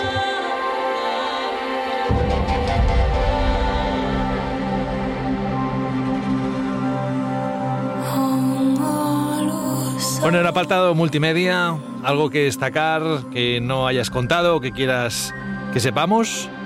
Sí, yo creo que a nivel gráfico eh, me parece que es un juego muy bonito y de nueva generación. mm, vamos, es totalmente justificado que sea exclusivo de nueva generación. Yo lo empecé a jugar en PC, luego lo seguí en PS5 y en los dos ha ido súper bien, pero es que además a nivel de dirección artística me parece un juego buenísimo porque eh, los escenarios en los que te mueves, como decía antes, son frondosos y la vegetación, sobre todo, tiene eh, un nivel de detalle buenísimo y además mm, hay una cantidad enorme de vegetación. Me ha sorprendido muchas veces, hay muchas capturas que, que he puesto algunas de ellas en el análisis, parecen sacadas de artes conceptuales porque mm, todo lo que implica iluminación, cantidad de, de vegetación, la verticalidad y la densidad de los niveles es muy bueno. Y otra cosa que me ha gustado mucho es cómo trabaja la atmósfera del juego, porque en general el juego es muy, muy luminoso, muy verde. Cuando llega la noche es un poco más oscuro, pero las flores empiezan a, brillar de colores así muy vistosos. En general es todo muy atractivo, pero hay momentos en los que el juego de repente se hace más oscuro, sobre todo cuando te acercas a zonas de la que están contaminadas por las instalaciones de la RDA, que se vuelve todo grisáceo, con un manto marrón, porque está todo contaminado. Y ahí se nota mucho la diferencia entre una zona y otra. Y también la trabaja muy bien. También se, se desvela ahí que no solo el juego es bonito porque parezca un fondo de pantalla, sino que también hay un buen trabajo ahí en la hora de, de cambiar eh, entre la naturaleza pura y la contaminación humana. Y después las, las partes de, o los momentos, mejor dicho, de cambio de, de- de clima, de cambio climático, me ha sorprendido también un montón, porque de repente en el juego puede haber una tormenta o puede haber una, una ráfaga de viento enorme o, o una lluvia potente y ves como toda esa vegetación que estaba quieta empieza a moverse de una forma realista que te dan ganas de irte de nuevo a la base y guardar partidas y decir, me voy a recordar de la lluvia porque esto es hiperrealista y no quiero estar aquí fuera porque mm, quiero, no tengo paraguas, ¿no? Los, navis, los navis no llevan paraguas. Y, y esa parte me ha gustado un montón. Y después a nivel de, de sonido, la banda sonora está bastante bien. El doblaje eh, está en español eh, completo, como todos los juegos de Ubisoft. Hay muchas líneas de diálogo y no todas están igual de bien, en mi opinión. Creo que hay algunas que, que son un poco discordantes. No, no sé muy bien qué ocurre ahí, pero hay algunas líneas de diálogo que suenan un poco raros. También es verdad que el universo de Avatar eh, tiene un, doblaje difícil, porque el idioma Navi eh, quizás no se interpreta bien en español, quizás hay ciertos acentos de cuando los Navis hablan eh, en el idioma humano que no se trasladan bien al español y, y surgen ahí cosas raras, pero bueno, en general el doblaje bastante profesional, se- de los protagonistas sobre todo se oye bastante bien y, y hay una, el juego en general tiene una factura impresionante y se nota que, que detrás de esto hay dinero y hay tiempo y hay mucha creatividad y mucha profesionalidad por parte del equipo que lo, que lo ha desarrollado.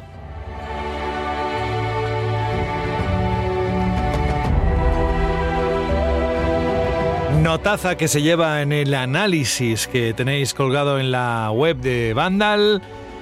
No sé si te has dejado algo, seguro que mucho, porque un juego así, desde Mucho, luego, mucho. tiene mil aristas que repasar, que comentar, pero también hay que dejar que los jugadores lo descubran por sí mismos. Creo que has hecho una descripción fantástica. Muchos resaltan el momento en el que, bueno, inicialmente hay algo que te lleva al final, al mundo de Pandora, al exterior, y en ese momento, ahí, Manu, es cuando mucha gente abre la boca y, y dice, ¡Oh! ¡Oh! ¡Qué bonito!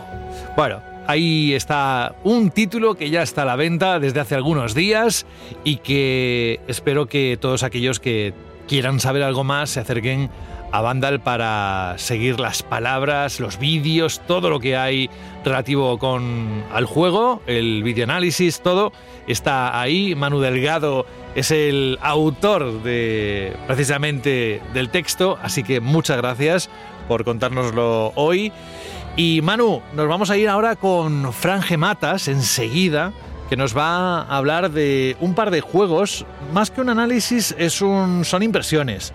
Pero seguro que se guarda algún que otro pequeño secreto o algo que hasta ahora no sabíamos. Por ejemplo, no sé, se me ocurre que del Tekken 8. Al caer la noche se escuchan las almas en pena de la electrónica que ya no usas. ¡Véndeme o te robaré el wifi! Pasa de ese móvil y véndeme a mí que soy una tablet y la tengo más grande. La pantalla mente sucia. Mejor a mí que soy una consola y para nada se me va la perola.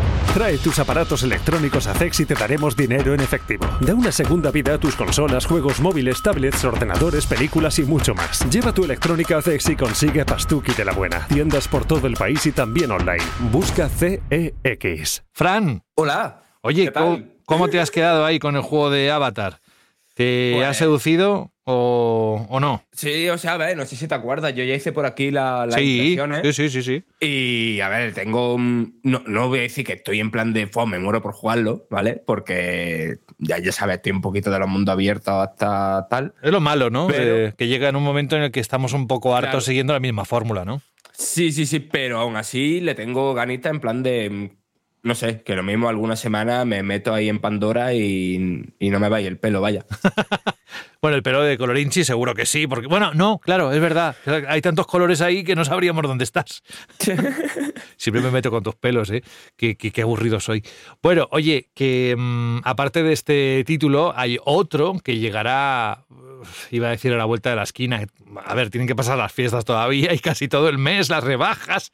Pero el 26 de enero, este juego estará disponible.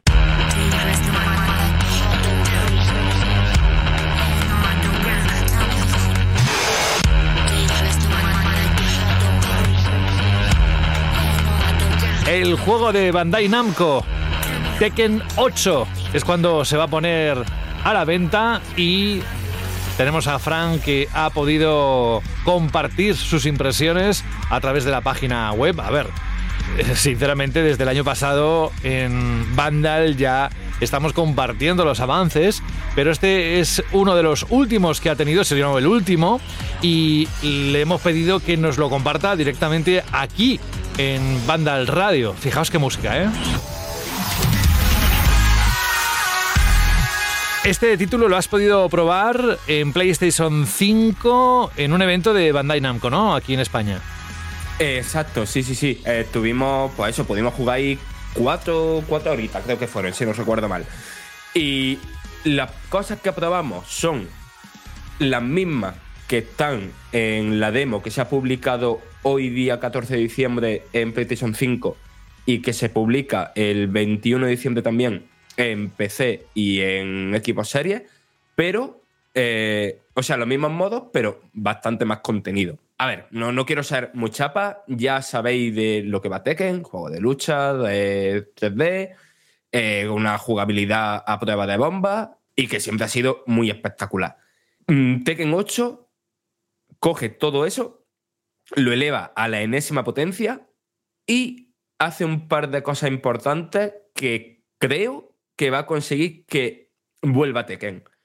Con que vuelva Tekken, me refiero. A ver, Tekken nunca se ha ido. Está el Tekken 7, ha vendido una barbaridad, pero ya no tiene la relevancia cultural que tenía durante la época de, mm, de PlayStation, ¿no? De la, de la primera Play, de con, no sé, de, de quedarse hasta las tantísimas con, jugando con colegas en el sofá al Tekken 3 y después, unos pocos años más tarde, pues la revolución que fue Tekken 5. Eh, yo también tuve mi, mi buena viciada durante mucho tiempo a Tekken eh, The Resurrection, creo que se llamaba, el de PSP. O sea, de que Tekken mm, salga de lo que es el nicho de los juegos de lucha y vuelva a ser un juego para todos. Y esto creo que lo va a conseguir de varias maneras. Lo primero, un modo historia que es que es de loco. Es que no. Es que de verdad, mm, José, aunque no te gusten los juegos de lucha, eh, descárgate la demo y juega el capítulo 1, que es lo que hay disponible de demo. Yo jugué cuatro episodios. eh, no voy a hacer ningún spoiler, por- pero la espectacularidad de eso es que no tiene sentido. Es que yo cuando estaba jugándolo, lo, lo que más se, se me venía a la cabeza eran las películas de Kaiju, de Godzilla contra King Kong y, movidas así en plan súper espectaculares y súper locas. Es un derroche de, de acción tan, tan, tan, tan loca, de espectáculo visual, de, mm, de absurdo, pero de, de acción absurda, pero que es eso, tan absurda que, que- que llega a unos límites de espectacularidad que no, que, que- no te lo puedes imaginar, eh, de que un Tekken iba a tirar por, por ahí.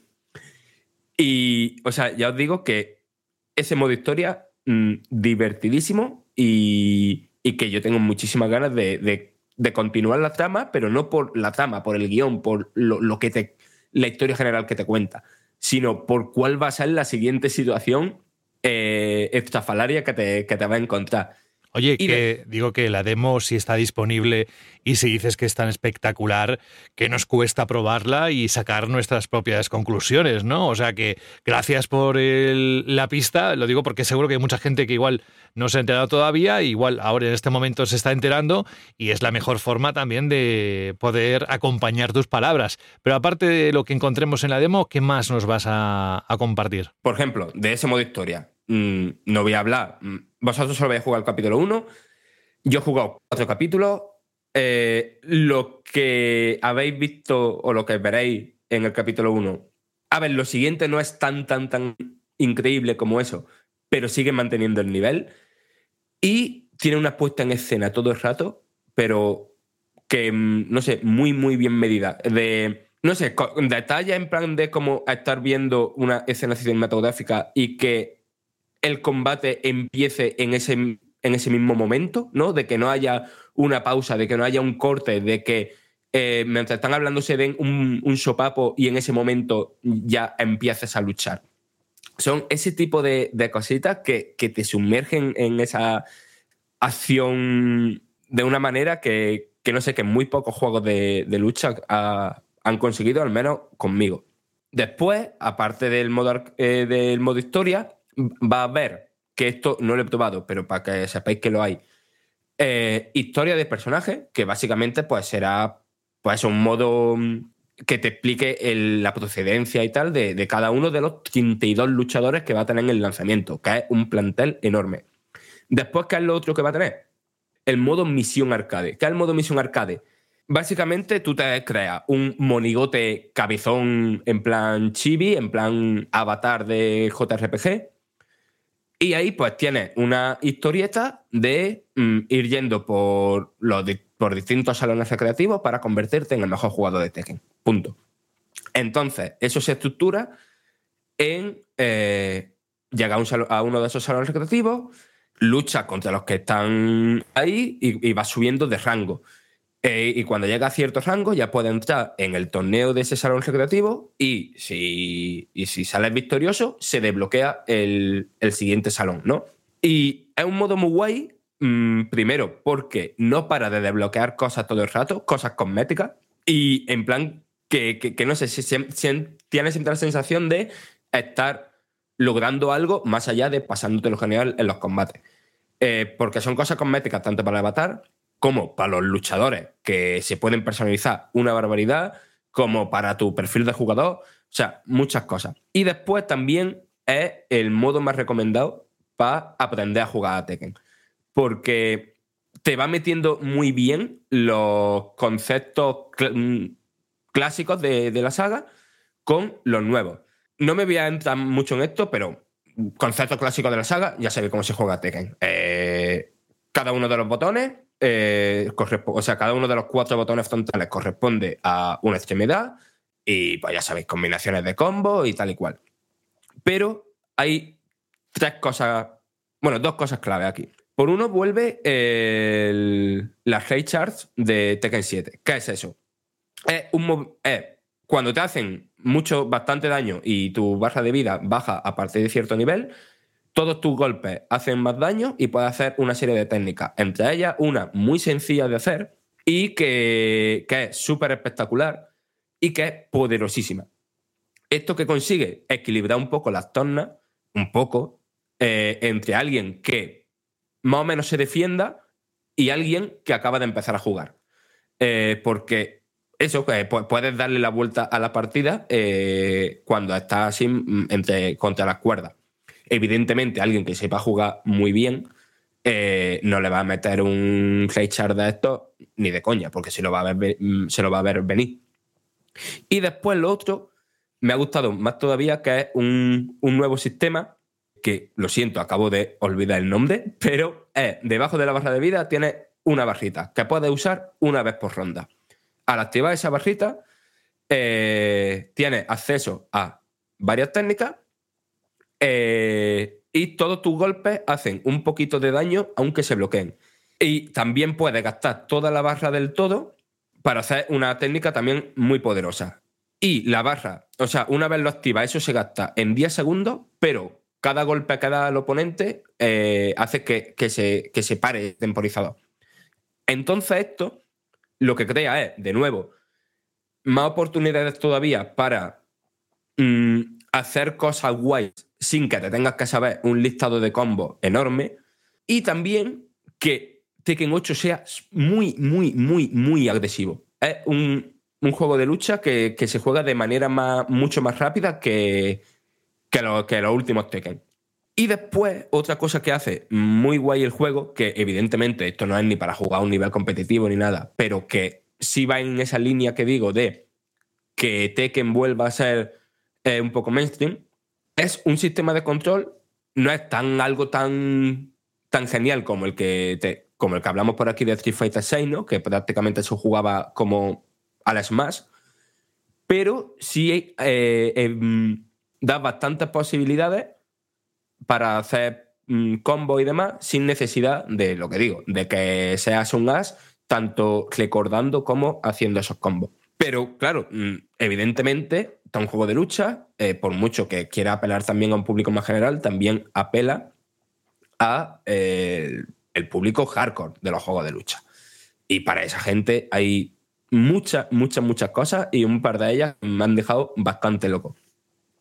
Evidentemente, aquí tienes tus modos práctica, tienes tus desafíos de combos, tienes tus cosas súper configurables para practicar exactamente un movimiento concreto como quieras. Pero después tiene dos cosas muy guay. Por un lado, tú mm, puedes grabar la repetición de cualquier partida. Y al reducirla, el propio juego te dice, mira, aquí lo mismo debería haber hecho esto en vez de esto. ¿Quieres probarlo? Y le das a- al play y empiezas a jugar tú directamente para intentar hacer lo que el juego te recomienda hacer. Esa misma me ha parecido increíble, pero es que más increíble todavía es una cosa nueva que han metido que se llama eh, Super Ghost Battle, creo que es, que es una movida de inteligencia artificial que lo que hace es tú vas jugando combates contra ese, contra ese personaje y lo que hace es que el personaje aprende de ti, de cómo te mueves, de las cosas que suele hacer. Y entonces co- poco a poco se va adaptando a contrarrestarte y a comportarse como, co- no sé, como un entrenador de boxeo, ¿no? Que, que sabe que, que sabe la, cómo, luchas tú e intenta hacerte cosas para que mejores y cambies de táctica y, básicamente mm, juegues cada vez mejor. Y eso mm, Super God Battle lo puede hacer tanto contra tus propios fantasmas como contra mm, eh, los de otros jugadores online.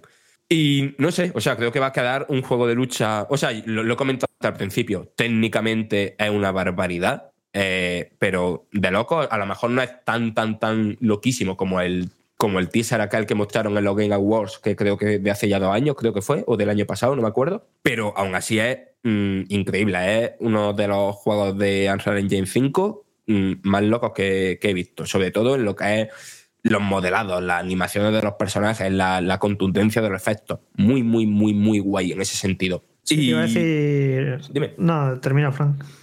No, no, no, bueno, y simplemente que se me había pasado comentarlo, pero, o sea, la cifra de los 32 luchadores se le he comentado, los tres luchadores nuevos, eh, los tres son mm, geniales. Y, hay, y una de ellas, eh, encima viene de, de, la, de, quien- de la artista que creó a Bayonetta. Sí, te iba a decir que me ha sorprendido lo que dices que, que vuelva al mainstream Tekken, porque yo no sabía que lo había abandonado. eh, O no sea, era consciente.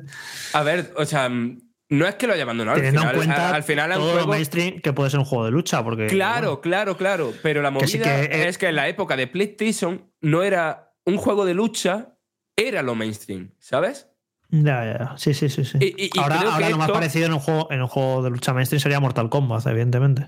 Exacto. Y creo que, que tiene el potencial de que, de que vuelva a serlo, ¿sabes? De que.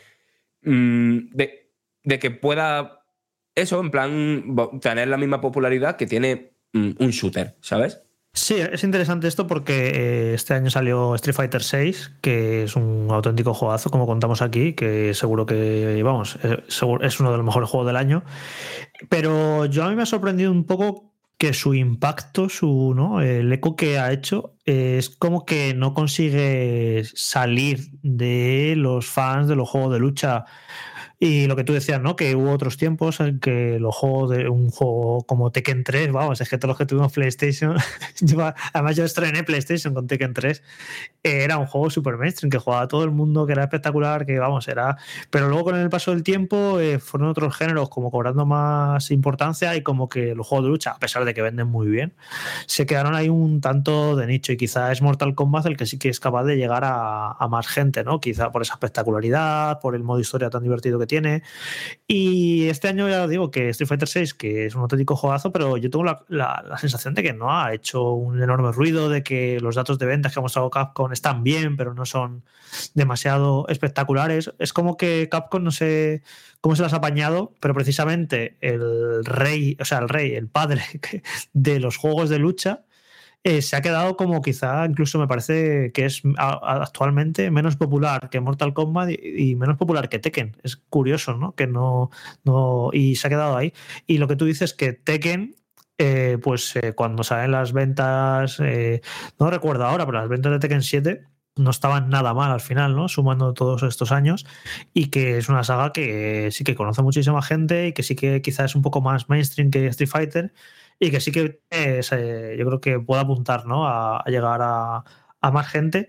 Y luego la comparación con Street Fighter VI en cuanto a cantidad de contenidos, a personajes, a los gráficos, eh, ya sé que son propuestas jugables diferentes, pero sí que en cuanto a producto, ¿cómo lo, cómo lo ves en comparación?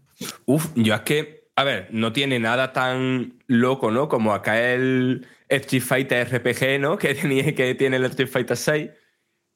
Pero fuera de eso, yo lo veo como más abultado, ¿sabes? Como con más empaque a nivel de, de cantidad de modos y, y sobre todo de, de personajes y de escenarios. Es que tiene 32 luchadores de inicio y, y 16 escenarios, que es bastantísimo, vaya. Mm, y después eso, el modo historia, no sé cómo de largo será, pero la factura mm, no solo técnica, sino... O sea, que, que se ve como una campaña, ¿sabes? No, se ve como típico modo historia un poco me de un juego de lucha, sino se ve un- una historia que, que- que jugaría simplemente por, por la historia, ¿no? Y por las situaciones. Y después, no sé, de lo del el modo este de misión arcade también le veo bastante potencial. Y después, evidentemente, pues está el online. No sé, yo. A mira que Street Fighter 6 llegó cargadísimo de modo.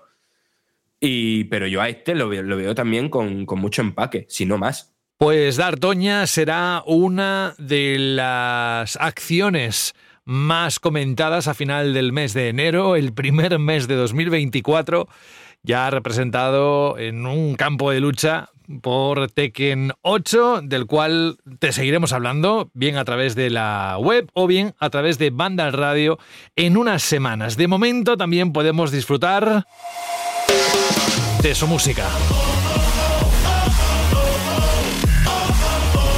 Esto te pone las pilas, vamos, enseguida, ¿eh?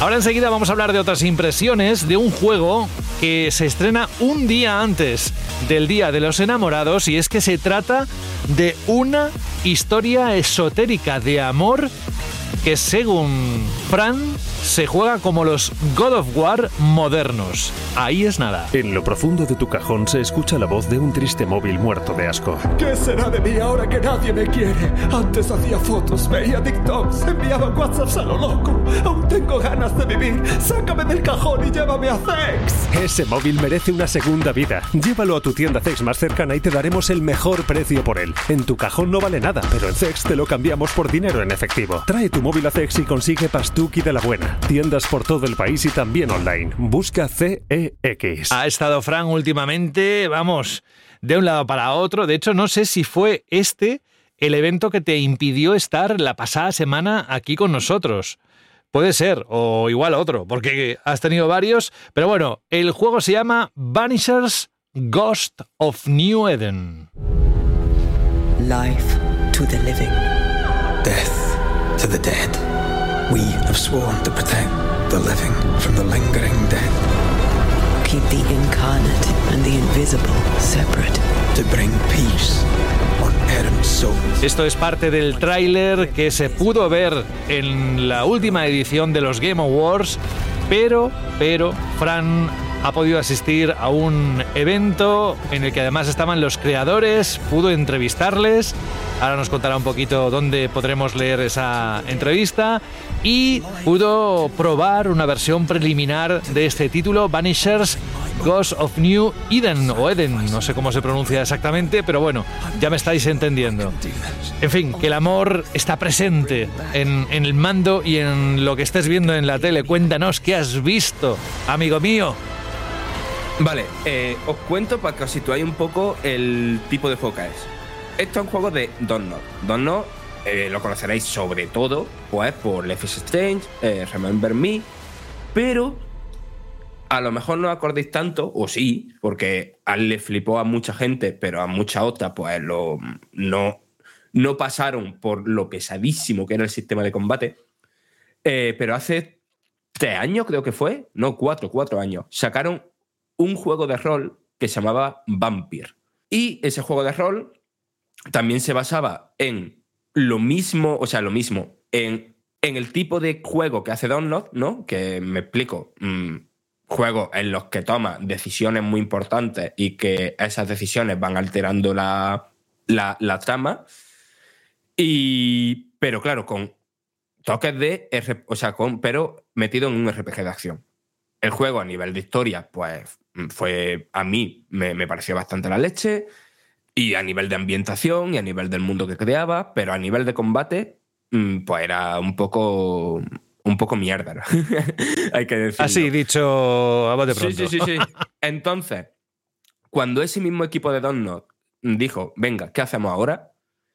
Lo primero que dijeron fue el- la historia que quieren contar y, a partir de ahí ya desarrollar. Y por otro lado, iterar muchísimo, muchísimo, muchísimo en el, en el combate y en que sea satisfactorio a los mandos y en encontrar mm, referentes en los que inspirarse. Empiezo con lo primero, con lo de la historia, porque lo primero que dijeron fue en plan de, en los juegos indie de vez en cuando si hay algo, pero ni en los juegos AAA y en los juegos, o incluso en los de presupuesto medio, hay muy poquita historia de amor. Vamos a contar una historia de amor.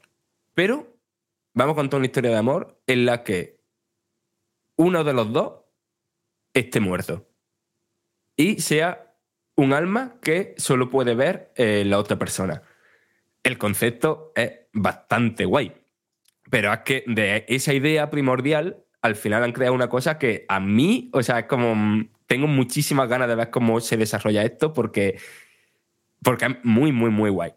El juego se ambienta en típico mundo de fantasía oscura, eh, rollito medieval, rollito. eh, no sé, todo un, un poquito deprimente, ¿no? Y tú controlas tanto a el hombre de la pareja como a su mujer, que es quien ha muerto y se ha convertido en, un alma ligada a, su pareja. Pero los controlas directamente. Es decir, tú estás explorando y eh, pulsas un botón y inmediatamente eh, te transforma en el otro personaje. Que eso, para el tema de la exploración y demás, pues se usa mucho porque hay acciones que a lo mejor solo puede hacer el muchacho y cosas que solo puede ver la muchacha. Y entre muchas otras cosas. ¿Cuál es la cosa? El oficio al que se dedicaban estos, al que se dedican estos dos, que eh, la señora era eh, como la mentora de- del muchacho, de que básicamente eran cazafantasmas. Básicamente eran contratados por distintas personas que le decían, eh, oye, pasa algo, tal, no sé qué, no sé cuánto, iban al sitio, iban a... investigaban, reunían pistas y, y al final pues lo que hacían era acabar con ese fantasma. Pero claro, tú ahora el, juego se estructura en lo mismo, ¿no? En ir encontrando distintos, o sea, en ir encontrando, en ir eh, aceptando distintos casos, ir investigándolos, ir resolviéndolos, pero claro, tú eres uno de esos, mm, al final, tú eres como uno de esos fantasmas que no han pasado al mundo de los muertos, que con los que estás acabando y con los que has jurado acabar por tu trabajo. Entonces se crea ahí una, un conflicto muy interesante. Muy interesante porque estás constantemente decidiendo sobre él. Porque, primero, decides sobre mm, cómo vas a arreglar este entuerto. Es, es decir, vas a acabar con, con la persona que mató a, a la muchacha y después va a dejar que eso, que su, alma, que su alma ascienda, o vas a querer que reviva. Eso es una decisión que en las conversaciones que, que se dan en el juego son súper profundas, súper interesantes, eh, de nunca tener claro si quieres hacer una cosa o la otra. Y la cosa es que esas decisiones importantes también se dan en los casos. Cada uno de estos casos de cazafantasmas los puedes resolver tanto matando al fantasma, es decir, en plan de eh, te condenado como a la tierra de los muertos, eh, hacer que ascienda, es decir, que se vaya a su, mm, no sé, al equivalente al cielo que haya en esa religión, o matar al, a ese fantasma y llenarle la energía que mm, necesitarás si al final te decides por resucitar a, a la mujer. Entonces hay constantemente un juego de, de, deci- de- de decisiones morales que en las dos horitas y pico de juegos que jugué ya se veía que están muy bien escritas, que no son fáciles de tomar y que básicamente hay un guion muy bueno. Y claro, a nivel eso, a nivel argumental, muy, muy, muy interesante. Y también, claro, lo que consigue que esas decisiones no sean fáciles de tomar es que en cada uno de los casos se toman su tiempo para desarrollar esos personajes, ¿no? Tanto desarrollar al personaje que, que te ha contratado, ¿no? Con el que te ha encontrado, eh, desarrollar a ese fantasma, ¿no? Porque no es simplemente, uy, un fantasma malo, voy a pegarle. Es una persona que se ha quedado por algún motivo anclada al mundo de los vivos, pero que tiene su- sus sentimientos, tiene su pasado y tiene sus motivos por los que ha acabado así. Entonces, eso, a nivel argumental, muy, muy guay. Y a nivel jugable, pues mira, no me voy a extender mucho a nivel jugable porque es básicamente God of War. Eh, evidentemente, esto es un estudio mucho más pequeño, ni el control es tan satisfactorio, ni el, mun- ni, ni el mundo es tan guay, eh, ni tiene tan buen ritmo jugable, pero es que es prácticamente igual. Es que eh, las partes de exploración, pues muy, muy parecido, ¿no? De eh, tirar para adelante, que si ahora escalar, que si ahora meterte por un sitio estrecho, que si ahora eh, ves una cuerda y tienes que tirarla abajo para después poder subir por ahí. Es muy, muy, muy God of War. Y el combate, pues también lo es. De hecho, incluso los controles se parecen mucho. ¿Cuál es la diferencia? He hablado antes del tema de cambiar entre un personaje y otro para la exploración, ¿no? Para que, porque hay uno que puede hacer cosas y unas cosas y otro otras. Pues en el combate es un poco lo mismo. Cada uno de los dos tiene eh, armas y habilidades mm, diferentes y el diseño de los enemigos juega también con que son más vulnerables a unas cosas u otras y entonces en los enfrentamientos estás constantemente eh, cambiando entre uno y otro, incluso haciendo combos conjuntos, en plan de, eh, de eso, de estar dando puñetazo y patada con la muchacha y de repente pues mm, continúa el combo con, con el otro. Y, y eso, un combate que, que está bastante guay, pero que, que es muy fácil, muy, muy, muy, muy fácil compararlo pues con el God of War y con God of War Ragnarok y evidentemente pues las comparaciones en este caso son odiosas. Eh, es divertido, está guay, pero no se siente tan guay. El otro día eh, anunció también que tiene ya está preparando un nuevo juego. Eh, ¿No te da la sensación de que, que es un estudio como que se ha especializado en trabajar en juegos AA, que los hacen un- una cantidad de tiempo razonable, bastante productivos? Es un estudio siempre interesante, ¿no? Lo que, lo que ofrece, que tiene ideas. Luego, todo esto que estás comentando me parece que tiene ideas chulas y una premisa muy interesante. Luego veremos qué tal la ejecución final de todo. Pero bueno, es un estudio siempre, siempre interesante, ¿no? Sí, sí, sí. O sea, mm, creo que han conseguido tener una personalidad más allá de Life is Strange. Evidentemente, a toda la gen- todavía cuando piensa en Don, no, pues piensa en Life is Strange, pero poquito a poco, como que están viendo, se están diversificando mucho, porque claro, también han crecido mucho. Mm, No sé, no, hace un año, año y pico, cuando, cuando cambiaron la imagen del estudio, ¿no? De que se cambiaron cómo era el logo y todo eso, dijeron, no sé, que tenían una barbaridad de proyectos en marcha. Pues Fran, oye, tenemos tu texto también para este juego, las impresiones de... También debería haber vídeo en algún momento. Sí, sí, sí. Y también os podéis hacer una idea de lo que esconde el título Vanishers Ghost of New Eden o Eden. Hoy, como no está Alberto, pues claro, no hay Chirly Pregunta. Tenemos las respuestas que nos habéis mandado hasta el momento.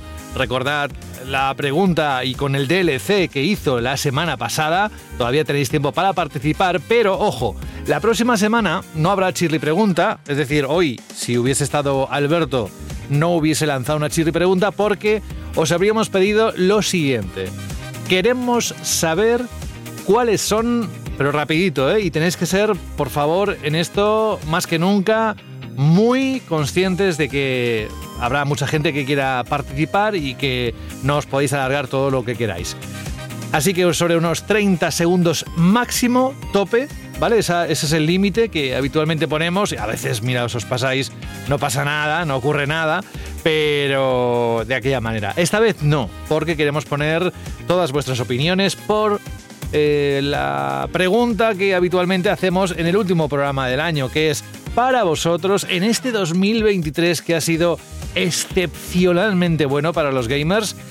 La pregunta es cuáles son los tres gotis que vosotros tenéis en la cabeza y además os podéis ordenar, ¿eh? El primero, el segundo, el tercero. Empezáis mm, por atrás, 3, 2, 1 para darle un poquito de emoción. En 30 segundos, ¿vale? Podéis explicar los motivos si queréis. Yo creo que os da tiempo.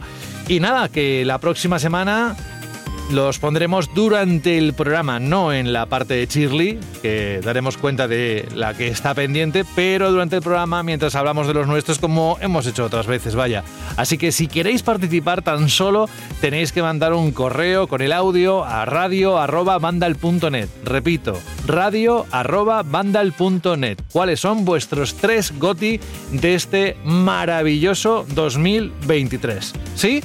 Esperamos un montón de respuestas. Yo no os prometo de que, que haya algo más, porque puede que igual Rubén se anime y quiera hacer algo entre todas las respuestas, o nada simplemente. Pero bueno, por si acaso, darle un tiento que no, no pasa nada por mandar 30 segundos o menos de esos gotis, esos juegos que os han marcado durante este año. Y vamos a decir adiós con la manita Franje Matas que hoy ha tenido un gran trabajo para contarnos, traernos las impresiones de los juegos. La próxima semana vete pensando tus GOTI, aunque ya sé prácticamente uno de ellos cuál va a ser. No es ninguna sorpresa, pero mientras, si quieres pensar el resto, pues en unos días nos escuchamos de nuevo. ¿Vale, Fran? Sí, sí, sí, por supuesto. Si no pasa nada, aquí estaré. Aquí estaré. Lo que pasa es que no sé con qué calidad de sonido estaré. Probablemente sea con calidad de sonido de eh, Tab- Tabácara en Matajos. Pero bueno, es lo que hay. Oye, pues eh, la cosa es que estés. Y si tienes que entrar por teléfono, yo te llamo allí donde vayas y, y entras por teléfono. Oye, lo importante, como digo, es que puedas estar con nosotros en el último programa del año. Un abrazo, Fran, cuídate. Hasta luego. Adiós. Y Jorge Cano, pues ya seguro que tiene sus tres juegos y más que tres juegos. Tiene un montón ahí apuntados, los que sí, los que no, los que quizás... Es que, a ver, también es cierto, Jorge, que no a todo el mundo, vamos, apostaría cualquier cosa que no todo el mundo ha podido jugar a todo lo que ha querido durante estos meses y que lo tiene ahí almacenado para darle buena cuenta en cuanto vaya despejando, ¿no? Historias y propuestas. ¿Tú en qué punto estás? Bueno, es que han salido tantos juegos que es importante estar al día este año, la verdad, entre los AAA, AA y sobre todo en eh, juegos indie, que hablaremos de esto, que hay una auténtica barbaridad que yo estoy descubriendo muchísimos en estas últimas semanas.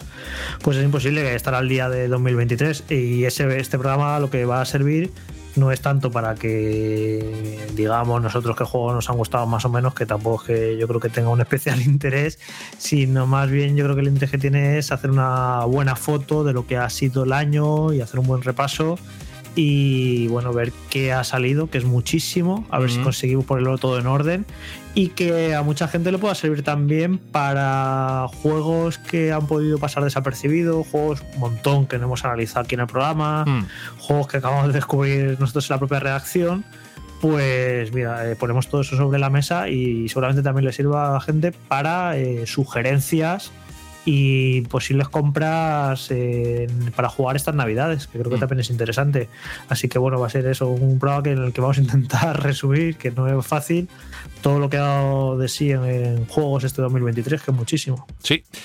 Aparte que no solo lo que contemos nosotros, sino como he dicho antes, lo complementaremos con la opinión de nuestros oyentes. O sea que eso es muy, muy, muy importante. Lo llevamos haciendo todas las temporadas y lo seguiremos haciendo porque nos parece uno de los puntales de, de la última edición del año. Jorge Cano, nos escuchamos en unos días, ¿vale? Cuídate. Vale, hasta luego. Chao. O quédate, porque fíjate, si eras oyente de Game 40, del 40 Game 40 que hacía Guillén Caballé, al menos yo recuerdo eh, esta sintonía que nos pide Marco, dice, no, no nombra eh, el programa, pero dice, hola, mi nombre es Marco y os pido que pongáis el ending del que para mí es el mejor juego de Sonic, el Sonic CD. Creo que el opening es el más escuchado y reconocido. Por eso os pido la canción del final, Cosmic Eternity Believe in Yourself, compuesta por Ataya. Comentaros que este juego tiene un lugar muy especial en mi corazoncito, ya que lo compré junto al Mega CD y aluciné desde la primera fase con su mítica banda sonora, gráficos y jugabilidad. Es un juego que me lo pasé no solo en Mega CD, sino también en tablet, móvil, PlayStation 3 y en PC. Tanto en su final bueno como el malo y que recomiendo a todo el mundo. Un abrazo fuerte a todos. Bueno, para empezar hay que decir que primero esto que va a sonar ahora es la canción. ¿Os acordáis? Cuando empezaba Game 40. Pero no es exactamente esta versión, la de Cosmic Eternity, con el tema Believe in Yourself. ¿Por qué? Porque esto corresponde a la remasterización de 2011 del CD Sonic de Hedgehog y la letra de la canción se eliminó debido a que el autor, Casey Rankin, en 2009, desafortunadamente falleció y los derechos sobre la letra no se pudieron obtener ah, después de su muerte. Sin embargo, la letra fue restablecida en Sonic Origins. ¿A qué suena? Claro. Bueno, pues nosotros vamos a escuchar la canción original y con esto, además es que falta el rap, falta la, esencia, ¿no? Un poco de, de la canción. Pero bueno, quería poner esto y, y explicaros exactamente lo que ocurrió con los derechos de la letra y que luego, afortunadamente, se pudo volver a, a ella y disfrutar de su versión clásica. Bueno, yo con esto me voy. Insisto en lo de los GOTI. Ojalá tengamos un montón de respuestas por vuestra parte, 30 segundos máximo, y queremos saber, en un año tan especialmente abultado de juegos importantes que nos ha sorprendido, que por fin se ha materializado el- en los deseos que siempre tenemos al principio, en llegar al final de estos 365 días y decir, Vaya pasada. Bueno, pues la próxima semana los compartiremos y así despediremos un año que yo, insisto, que deseo dejar lo antes posible. Mientras, hinchaos a dulces, a lo que queráis, que estamos ya acercándonos a Navidad y así podremos salir rodando después de casa y llegar antes al trabajo. Venga, un abrazo de José de la Fuente y hasta dentro de unos días. Cosmic Eternity, believe in yourself.